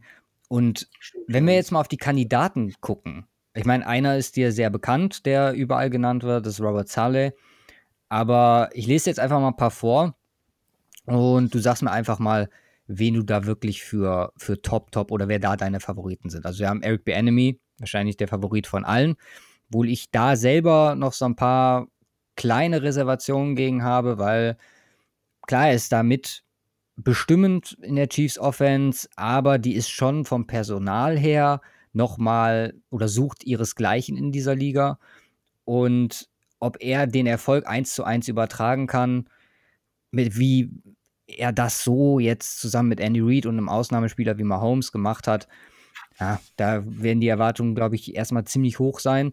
Dann hat man Brian Debble von den, von den, Bear, äh, von den Bills, sorry, der ja ohne Frage wahrscheinlich das geschafft hat, was sich alle mit jungen oder aufstrebenden Quarterbacks alle wünschen, die so ein bisschen umzudrehen. Robert Saleh, der, ja, du hast es mehrmals die Saison gesagt, seine, seine Expertise mehr oder weniger jetzt die letzten zwei Jahre super krass unter Beweis gestellt hat. Arthur Smith von den Titans, der mit der Offense auch einiges nachzuweisen oder nachweisen kann jetzt.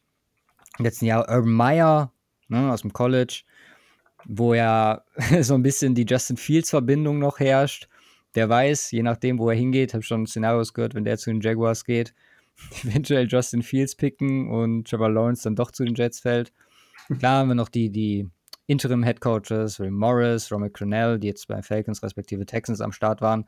Und dann halt Namen, die immer mal wieder fallen. Jim Caldwell, Todd Bowles, beide schon mit Head-Coaching-Erfahrung. Greg Roman von den äh, Ravens, Offense Coordinator. Brandon Staley habe ich jetzt mehrmals schon gehört. Ne, Defense Coordinator von den Rams, letztes Jahr von den Broncos dazugekommen, auch relativ gut performt dieses Jahr. Und er kennt halt äh, Sean McVay. Soll ja auch ein interessanter Faktor sein. Von daher, irgendeiner, den du dir, wenn du jetzt in einer Situation des der Teams wärst, bevorzugen würdest, auf jeden Fall? Oder würdest du eher Offense, würdest du eher Defense gehen, würdest du eher Offense gehen? Oh, actually bin ich dann. Also, hm, also grundsätzlich finde ich immer dieses Konzept junger Offensive Coach als Head Coach und einen äh, nice Defensive Coordinator zusätzlich am Start, die Combo, finde ich eigentlich immer ziemlich geil. Mhm. Das hat ziemlich oft ziemlich gut funktioniert. Defense Coaches ist so im Hintergrund so rein subjektiv irgendwie immer eine schwierige, äh, schwierigere Geschichte. Hängt vielleicht aber auch damit zusammen, dass, dass das immer Teams äh, machen, die es dann irgendwie nicht auf die Kette bekommen ihn vielleicht dann auch teilweise irgendwo an den Teams selbst. Ähm, also zwei, zwei Namen äh, springen da für mich ganz, ganz klar raus. Das sind die beiden auch von dir erst genannten, das ist einmal Bienemy und äh, Robert Saleh, weil Benjamin, du sagtest, klar, hat krasse Waffen und äh, ist, ist da ein Topf voller Gold im Grunde auch gefallen unter Andy Reid und damit Mahomes, Gates Hill und die ganzen Leuten, die da am Start sind. Das ist natürlich krass. Nichtsdestotrotz musst du natürlich auch ähm, das entsprechend coachen. Ähm, äh, in einer gewissen Weise, dass, äh, dass, dass das rumkommt, was man sich dann auch erhofft. Das, äh, das ist denke ich mal, der offensichtliche und auch aus gutem Grund offensichtlich, ja, weil der ist ja auch nicht nur dieses, äh, er ist seit diesem Jahr äh, interessant. Entsprechend vorher schon. Von daher, Robert Saleh für mich ganz weit oben, einfach vor dem Hintergrund, was er erreicht hat und womit er das erreicht hat. Ist aber auch der, Defense dann, ne? Das ist Defense, ja also ich habe jetzt nicht, ich unterscheide jetzt nicht vom mhm. Ranking her. Nee, weil du am Anfang sagtest, äh, eher ja, Offense plus Defense Coordinator. schon, aber ich würde wahrscheinlich Sully über alle übrigen Offensive okay. Tatsächlich picken. Vor, vor zwei Hintergründen. Ähm, zum einen ist das die Mentality, die er, glaube ich, mitbringen kann im Team. Und das ist ansteckend. Also. Wie bitte? Culture.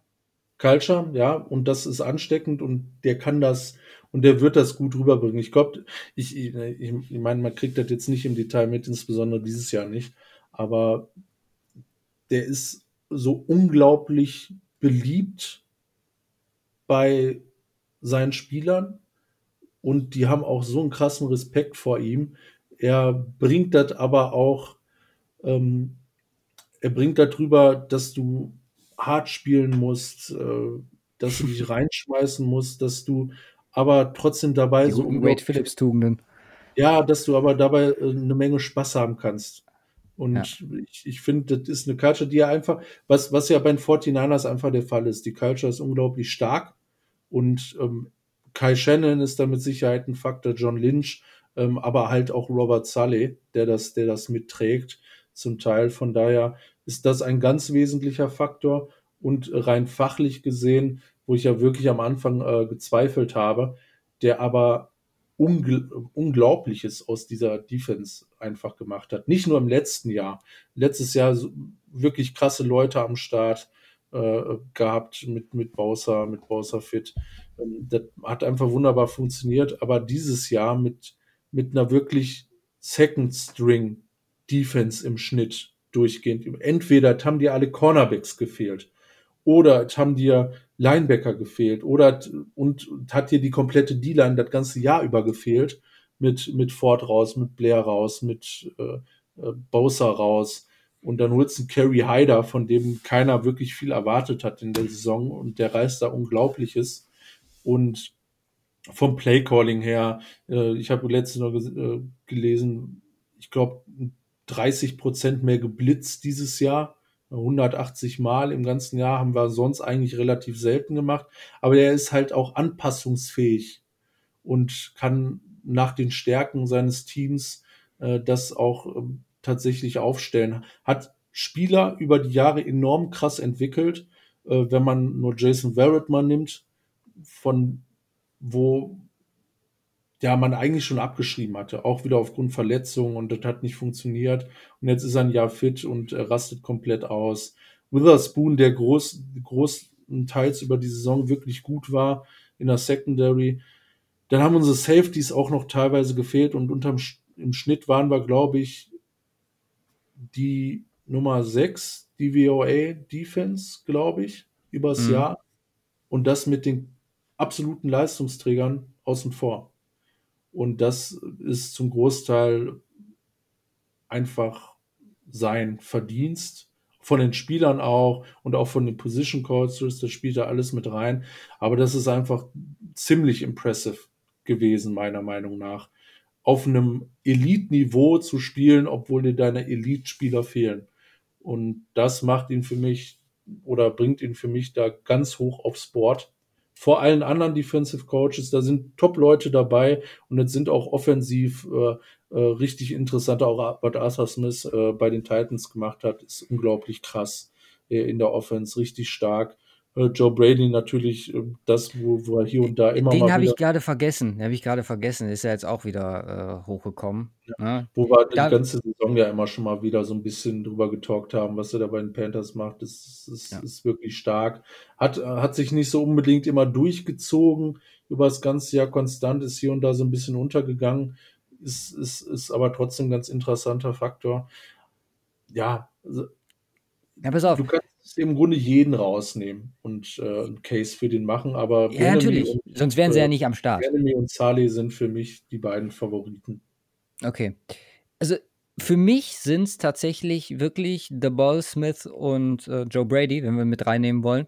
The Enemy, wie gesagt, das kann super krass werden, das kann auch in die Hose gehen. Der Punkt ist nur, warum ich Saleh, du hast alles, was du gesagt hast, absolut.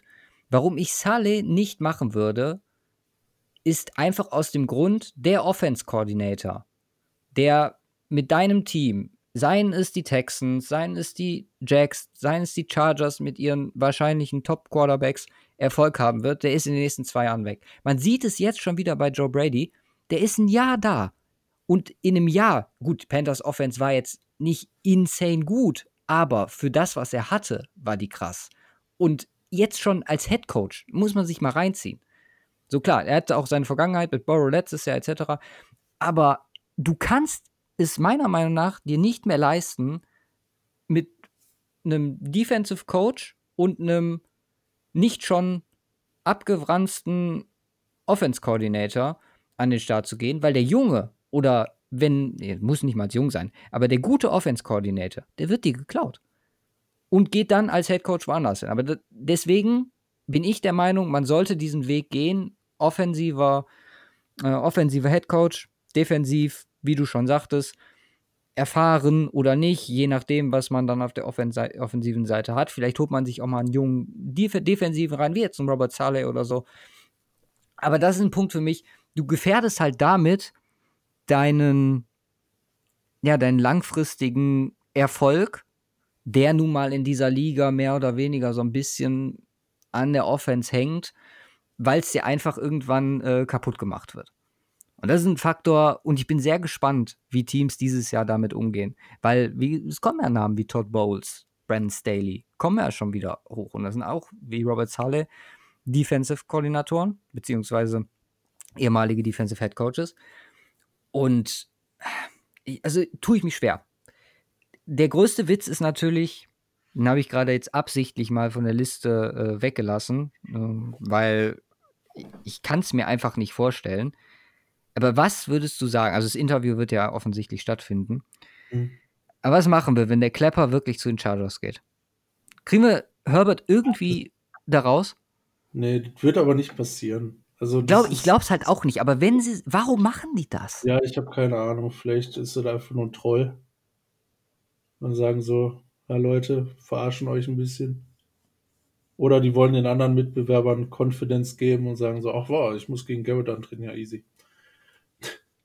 Keine Ahnung. Also es macht für mich in keinem kein Universum Sinn, ihn als Head Coach ranzuholen. Ich meine, ist ein cooler Typ, haben wir schon oft ja, wir haben schon lang, oft genug über ihn gesprochen. Was, was für ihn spricht, was gegen ihn spricht. Und äh, das sind beides viele Sachen, aber unterm Strich nichts, wo ich ähm, bei den, bei dem Angebot, was es ja auch gibt, ne, bei dem äh, umfangreichen Buffet an Ja. Koordinatoren, die da aktuell auf dem Menü stehen, es macht es halt absolut gar keinen Sinn.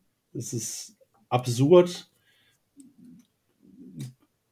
komplett weirder Gedankengang, der dahinter, dahinter stecken muss, nicht nachvollziehbar, wenn man tatsächlich jetzt ihn an den Start holen wird. Das macht Zumal macht er ja keinen auch-. Also, und das wird er aber hat auch, ja jetzt bei den ja. Giants auch keine Bäume ausgerissen dieses Jahr. Also, nein, er hat, also die Offense Ja. war für den Eimer ich, größtenteils. das ganz ist halt absolut unverständlich. Aber gut. Ähm, zumal, wenn man das Argument Culture von ihm anführen würde, dann hätte man Anthony Lynn nicht feiern, äh, feuern dürfen. Weil Anthony Lynn ist abseits von, von allem Sportlichen, was da schief läuft und auch Inner Coaching, ja, äh, Sachen, die man drauf haben muss, Time Management etc. Culture kannst du ihm nicht vorwerfen. Das haben wir alle gesehen. Das hab, fand ich übrigens auch ein sehr geiles Statement. Ähm, mit das beste Entlassungsstatement diese Woche, was die Chargers gemacht haben. Einfach, also total ehrlich und halt auch die Person komplett in den Vordergrund gerückt. Und dass man da halt wirklich nichts vorwerfen kann. Ich glaube, mit den sportlichen und die sportliche Sicht hat er selber genug, dass er das äh, sogar wahrscheinlich nachvollziehen kann, was da dieses Jahr passiert ist. Lass uns mal kurz Mhm. noch zu den GMs kommen, weil auch da haben wir ein paar Openings, unter anderem äh, sieben Stück insgesamt, die Texans, Jaguars, Lions, Falcons, Washington, Denver und die Panthers. Ich habe mir die heute alle mal angeguckt und es gibt für alle, ähnlich wie jetzt bei den Coaches, Pro und Kontras, warum und wieso, die ja verlockend sind oder nicht. Natürlich sind hier die Faktoren leicht abgewandt. Roster spielt natürlich eine Rolle. Da muss man aber auch sehen, was denn so ein GM möchte. Möchte er sich mehr ins gemachte Nest setzen? Ja, da könnte man zum Beispiel Denver anführen. Das Roster ist bis auf den Quarterback quasi fertig, mehr oder weniger. Mm, man könnte genauso gut sagen, bei den Jaguars kannst du halt komplett deinen Stempel aufdrücken. Ein anderer Faktor ist zum Beispiel Owner. Und da ist man, oder habe ich diese jetzt heute, als ich es mir rausgesucht habe, bin ich auf einige Sachen gestoßen, zum Beispiel bei den Falcons. Du hast da wirklich, klar, wir kennen alle Arthur Blank als sehr committeden Owner, der denke ich mal auch als einen, als ich, oder ich habe ihn mir als einen positiven Faktor rausgeschrieben.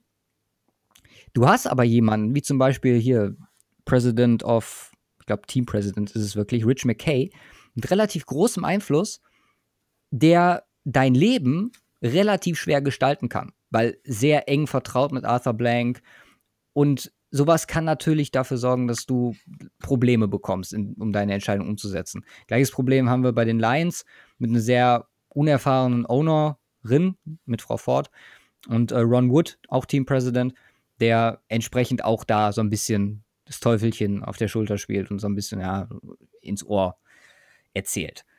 So. Wer gar nicht geht als Owner zum Beispiel ist Dan Snyder. Ich meine, der Haskins-Pick ist, glaube ich, die ja, absolute oder das beste Beispiel dafür, was in so einer Franchise schieflaufen kann, weil der anscheinend komplett am, äh, am Coaching-Staff damals vorbeigepickt worden ist. Dazu hast du Ron Rivera, der ein absoluter Power-Coach ist ja, und auch gewisses Mitspracherecht Mhm. für sich beansprucht. Eine unsicher Quarterback-Situation. Es gibt halt viele, ja, die beste Situation tatsächlich finde ich sogar sind neben den Jaguars sind es die Panthers. Weil Ja, absolut, weil die- ganz im Ernst von allen ist, ist äh, ich hängt vielleicht so ein bisschen damit zusammen auch, was man, weil man mehr mitbekommen hat, auch aufgrund der Serien und so weiter, aber Ja. als Owner, kannst dir wahrscheinlich nichts Besseres wünschen. ja, einer, der auch nicht, einer, der, der A-Ahnung von Kohle hat, ja, haben sie alle, weil alle sind äh, rich as fuck, aber, aber der wirklich, ähm, ähnlich wie Arthur Blank auch wirklich committed ist zum Team und das auch wirklich nach außen trägt und ähm, intelligente, intelligente Dinge sagt. Ne, das ähm, glaube ich auch, äh, oder so macht er den Eindruck, weiß, was er kann. Da, das was ist der er Punkt, was er nicht kann, genau. Er gibt dir die Freiheiten und das hat man ja jetzt schon äh, dieses Jahr coaching-technisch gesehen. Die konnten ja machen, was sie wollten. Also da ist das Vertrauen in Mhm. Personen einfach da, wahrscheinlich auch irgendwie aus seiner geschäftlichen Erfahrung heraus. und ich glaube, dass das der richtige Ansatz ist in der heutigen NFL, weil du kannst, es gibt so viele Fachmänner und die Kandidatenliste, können wir gleich auch noch mal kurz darüber sprechen, die ist halt so umfangreich. Da sind Leute dabei, die ewig in der Liga sind, da sind Leute dabei, die aus dem, aus dem Mediabereich kommen und trotz oder ehemalige Spieler. Und alle bringen so ihr, ihr Ding mit quasi. Und ich glaube, dass die Panthers die, die beste Situation sind, um sowas umzusetzen. Die Jaguars halt auch, du hast halt, klar, du hast äh, Herrn Kahn, der so ein bisschen, ist ja auch in Fulham und so äh, noch am Start. So gibt ja auch noch die, die gewissen Owner, die mehrere Franchises haben. Aber das ist, das sind halt, also für mich wäre als, als GM einfach die Möglichkeit, Sachen umzusetzen zu können. Ohne große Probleme und meine Vorstellung an den Start zu bringen. Das wäre für mich, glaube ich, der wichtigste Punkt. Texans ähnlich klar, du hast, mhm. hast Watson, du wirst wahrscheinlich den Coach aussuchen können, aber die Cap-Situation, Jack Easterby dabei, so der ähnlich wie die einem, die beiden Teampräsidenten, die ich gerade genannt habe, so ein bisschen, ja, sowas finde ich halt immer schwierig. Also. Ja, ein, ein ich, ich finde, der ganz wesentliche Faktor, ich meine, wir, wir betrachten jetzt beides so getrennt, Coach und GM, aber der ganz wesentliche Faktor ist, dass auf der Suche nach beiden man dann ein Team zusammenstellt, was zusammen mhm. funktioniert. Weil, ähm, klar, wir können jetzt sagen, boah, geil, Biernemir, richtig, richtig krasser Typ, holen wir ran. Und keine Ahnung, äh, hier, weil der Name passt, nehmen wir Kahn von den Steelers, hier irgendwie Financial Mensch da im Roster, Cap Management Boy, den holen wir jetzt als, holen wir jetzt als GM ran, weil die einfach beide ziemlich cool sind und ziemlich gut. Aber wenn die nicht funktionieren, das finde ich, das finde ich, finde ich so die Krux an der Sache, beide Sachen zu suchen und beides zu finden, weil es sind ein paar Faktoren, die du gar nicht beeinflussen kannst, weil mehrere Teams sind auf der Suche, vielleicht wollen mehrere Teams den haben, du musst den erstmal zu dir holen. Du musst, du musst ja gefühlt nicht nur mit einem Plan reingehen, welchen Coach will ich haben, sondern du wirst, also für die Teams, die jetzt beides brauchen, oder schon GM haben und einen Coach dazu suchen, du musst ja irgendwo mit, mit einer Einkaufsliste von Paaren da reingehen. Also entweder wollen wir den Coach und den GM oder wir wollen den Coach und den GM, aber zusammen. Und wenn ein Coach nicht passt, dann fällt vielleicht auch hier und da der, äh, der ein oder andere GM raus, weil er vielleicht mit den anderen dann nicht mehr zusammenpasst. Und das halte ich für ziemlich schwierig, das Wie? ordentlich auf die Kette zu bekommen. Kannst den super Coach holen, wenn der GM scheiße ist, ja. Oder nicht gut damit funktioniert, ich meine jetzt mal eine ganz, ganz clevere Überleitung zu Denver. Wie stehst du, es kommt ja auch für, für manch anderen, äh, für manch anderes Team hier in Frage. Wie stehst du dazu? Also reden wir weiter über Nein, wie stehst du dazu, wenn der Coach schon da ist und der GM kommt? Ich finde, das ist immer super schwierig.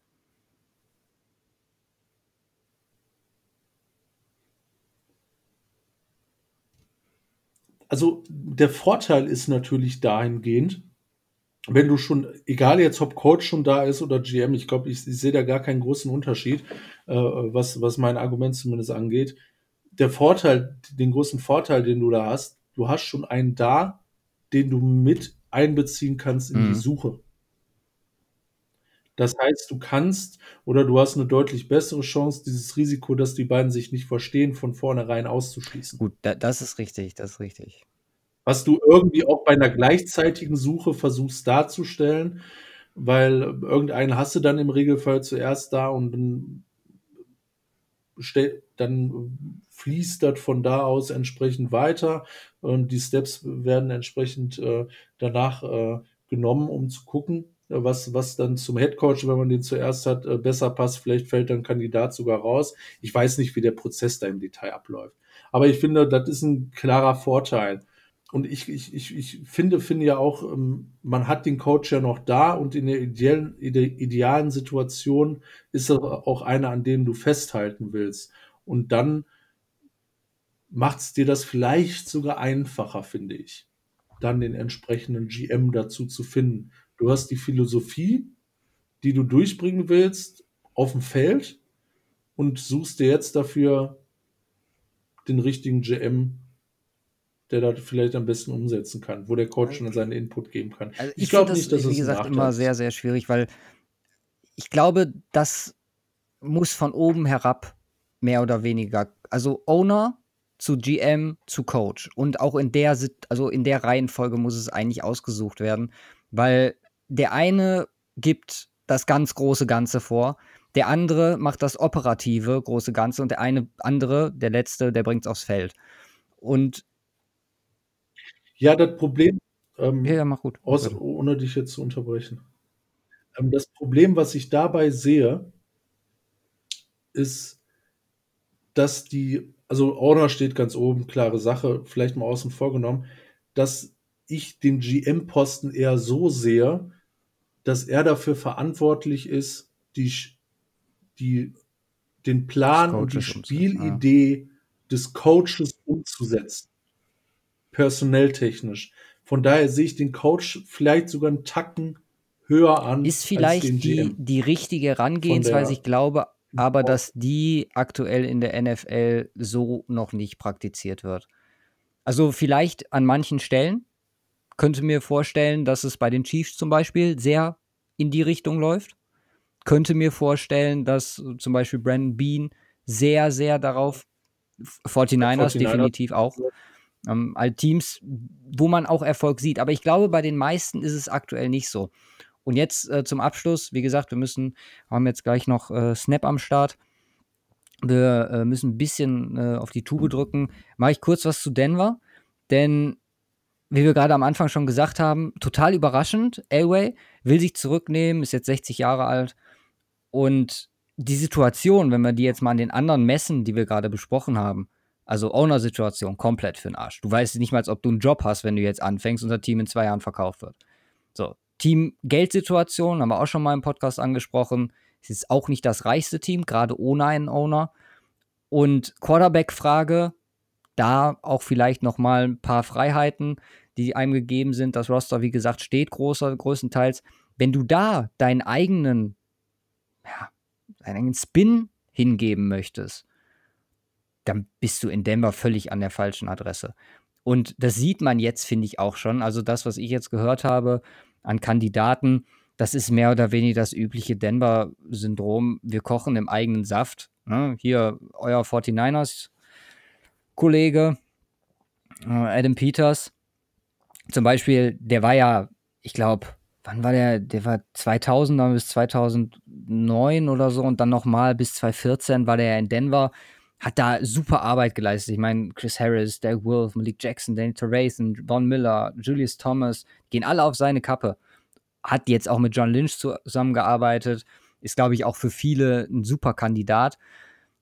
Nur dieses, wir machen einfach genau da weiter und auch das ist wieder so ein Punkt, wo ich sehe, guck mal, die haben jetzt eine Taskforce zusammengestellt aus John Elway, der natürlich jetzt auch als äh, President of Football Operations, was ja sein neuer Titel ist, wird sich der auch nicht raushalten. Auch das ein Faktor, der natürlich nicht toll ist. Ne? Sagt natürlich, du darfst alles machen, aber ich habe trotzdem irgendwie noch Mitspracherecht.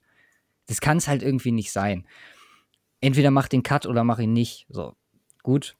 Gucken wir mal, wie es sich ausgestaltet ist die Frage. Ja, genau. Matt Russell hast du dabei, John Elways rechte Hand. So, den hätte ich zum Beispiel, oder habe hab ich zumindest immer gedacht, wenn John Elway aufhört, wird es Matt Russell werden. Hätte das jetzt auch nicht so begrüßt nach den Entwicklungen der letzten Jahre, aber der geht jetzt erstmal in Rente, wird wahrscheinlich irgendwann zurückkommen und äh, in die Liga und super großen Erfolg haben, weil also ich halte relativ viel von ihm. Vic Fangio ist natürlich dabei und äh, Mr. Joe Ellis als äh, Ersatzowner sozusagen. Ich glaube halt, es wird, also bei Denver bin ich mir fast sicher, dass es Champ Kelly wird von den Bears. Da hast du halt die Doppelverbindung, also wenn sie ihn bekommen. Ist auch ein super Typ. Also das, was ich bisher über ihn gelesen habe, äh, spricht sicherlich für ihn. Hm, hat die Verbindung zu Elway, hat auch mal in Denver gearbeitet, hat die Verbindung zu Fangio, hat mit ihm zusammen in Chicago gearbeitet. Und dann ist es eigentlich gegessen. So, ich meine, im Großen und Ganzen, ich würde mir was wünschen. Das gilt jetzt auch wieder für alle Teams. Das äh, ist aber auch meiner Denke so ein bisschen geschuldet. Ich finde zum Beispiel, also meine Top zwei Kandidaten sind Daniel Jeremiah und Louis Riddick. Äh, eine ESPN-Analyst, der andere äh, relativ bekannt. Move the Sticks Podcast, äh, NFL Network etc. Gerade jetzt, wo es wieder an den Draft geht, viele werden ihn wahrscheinlich kennen.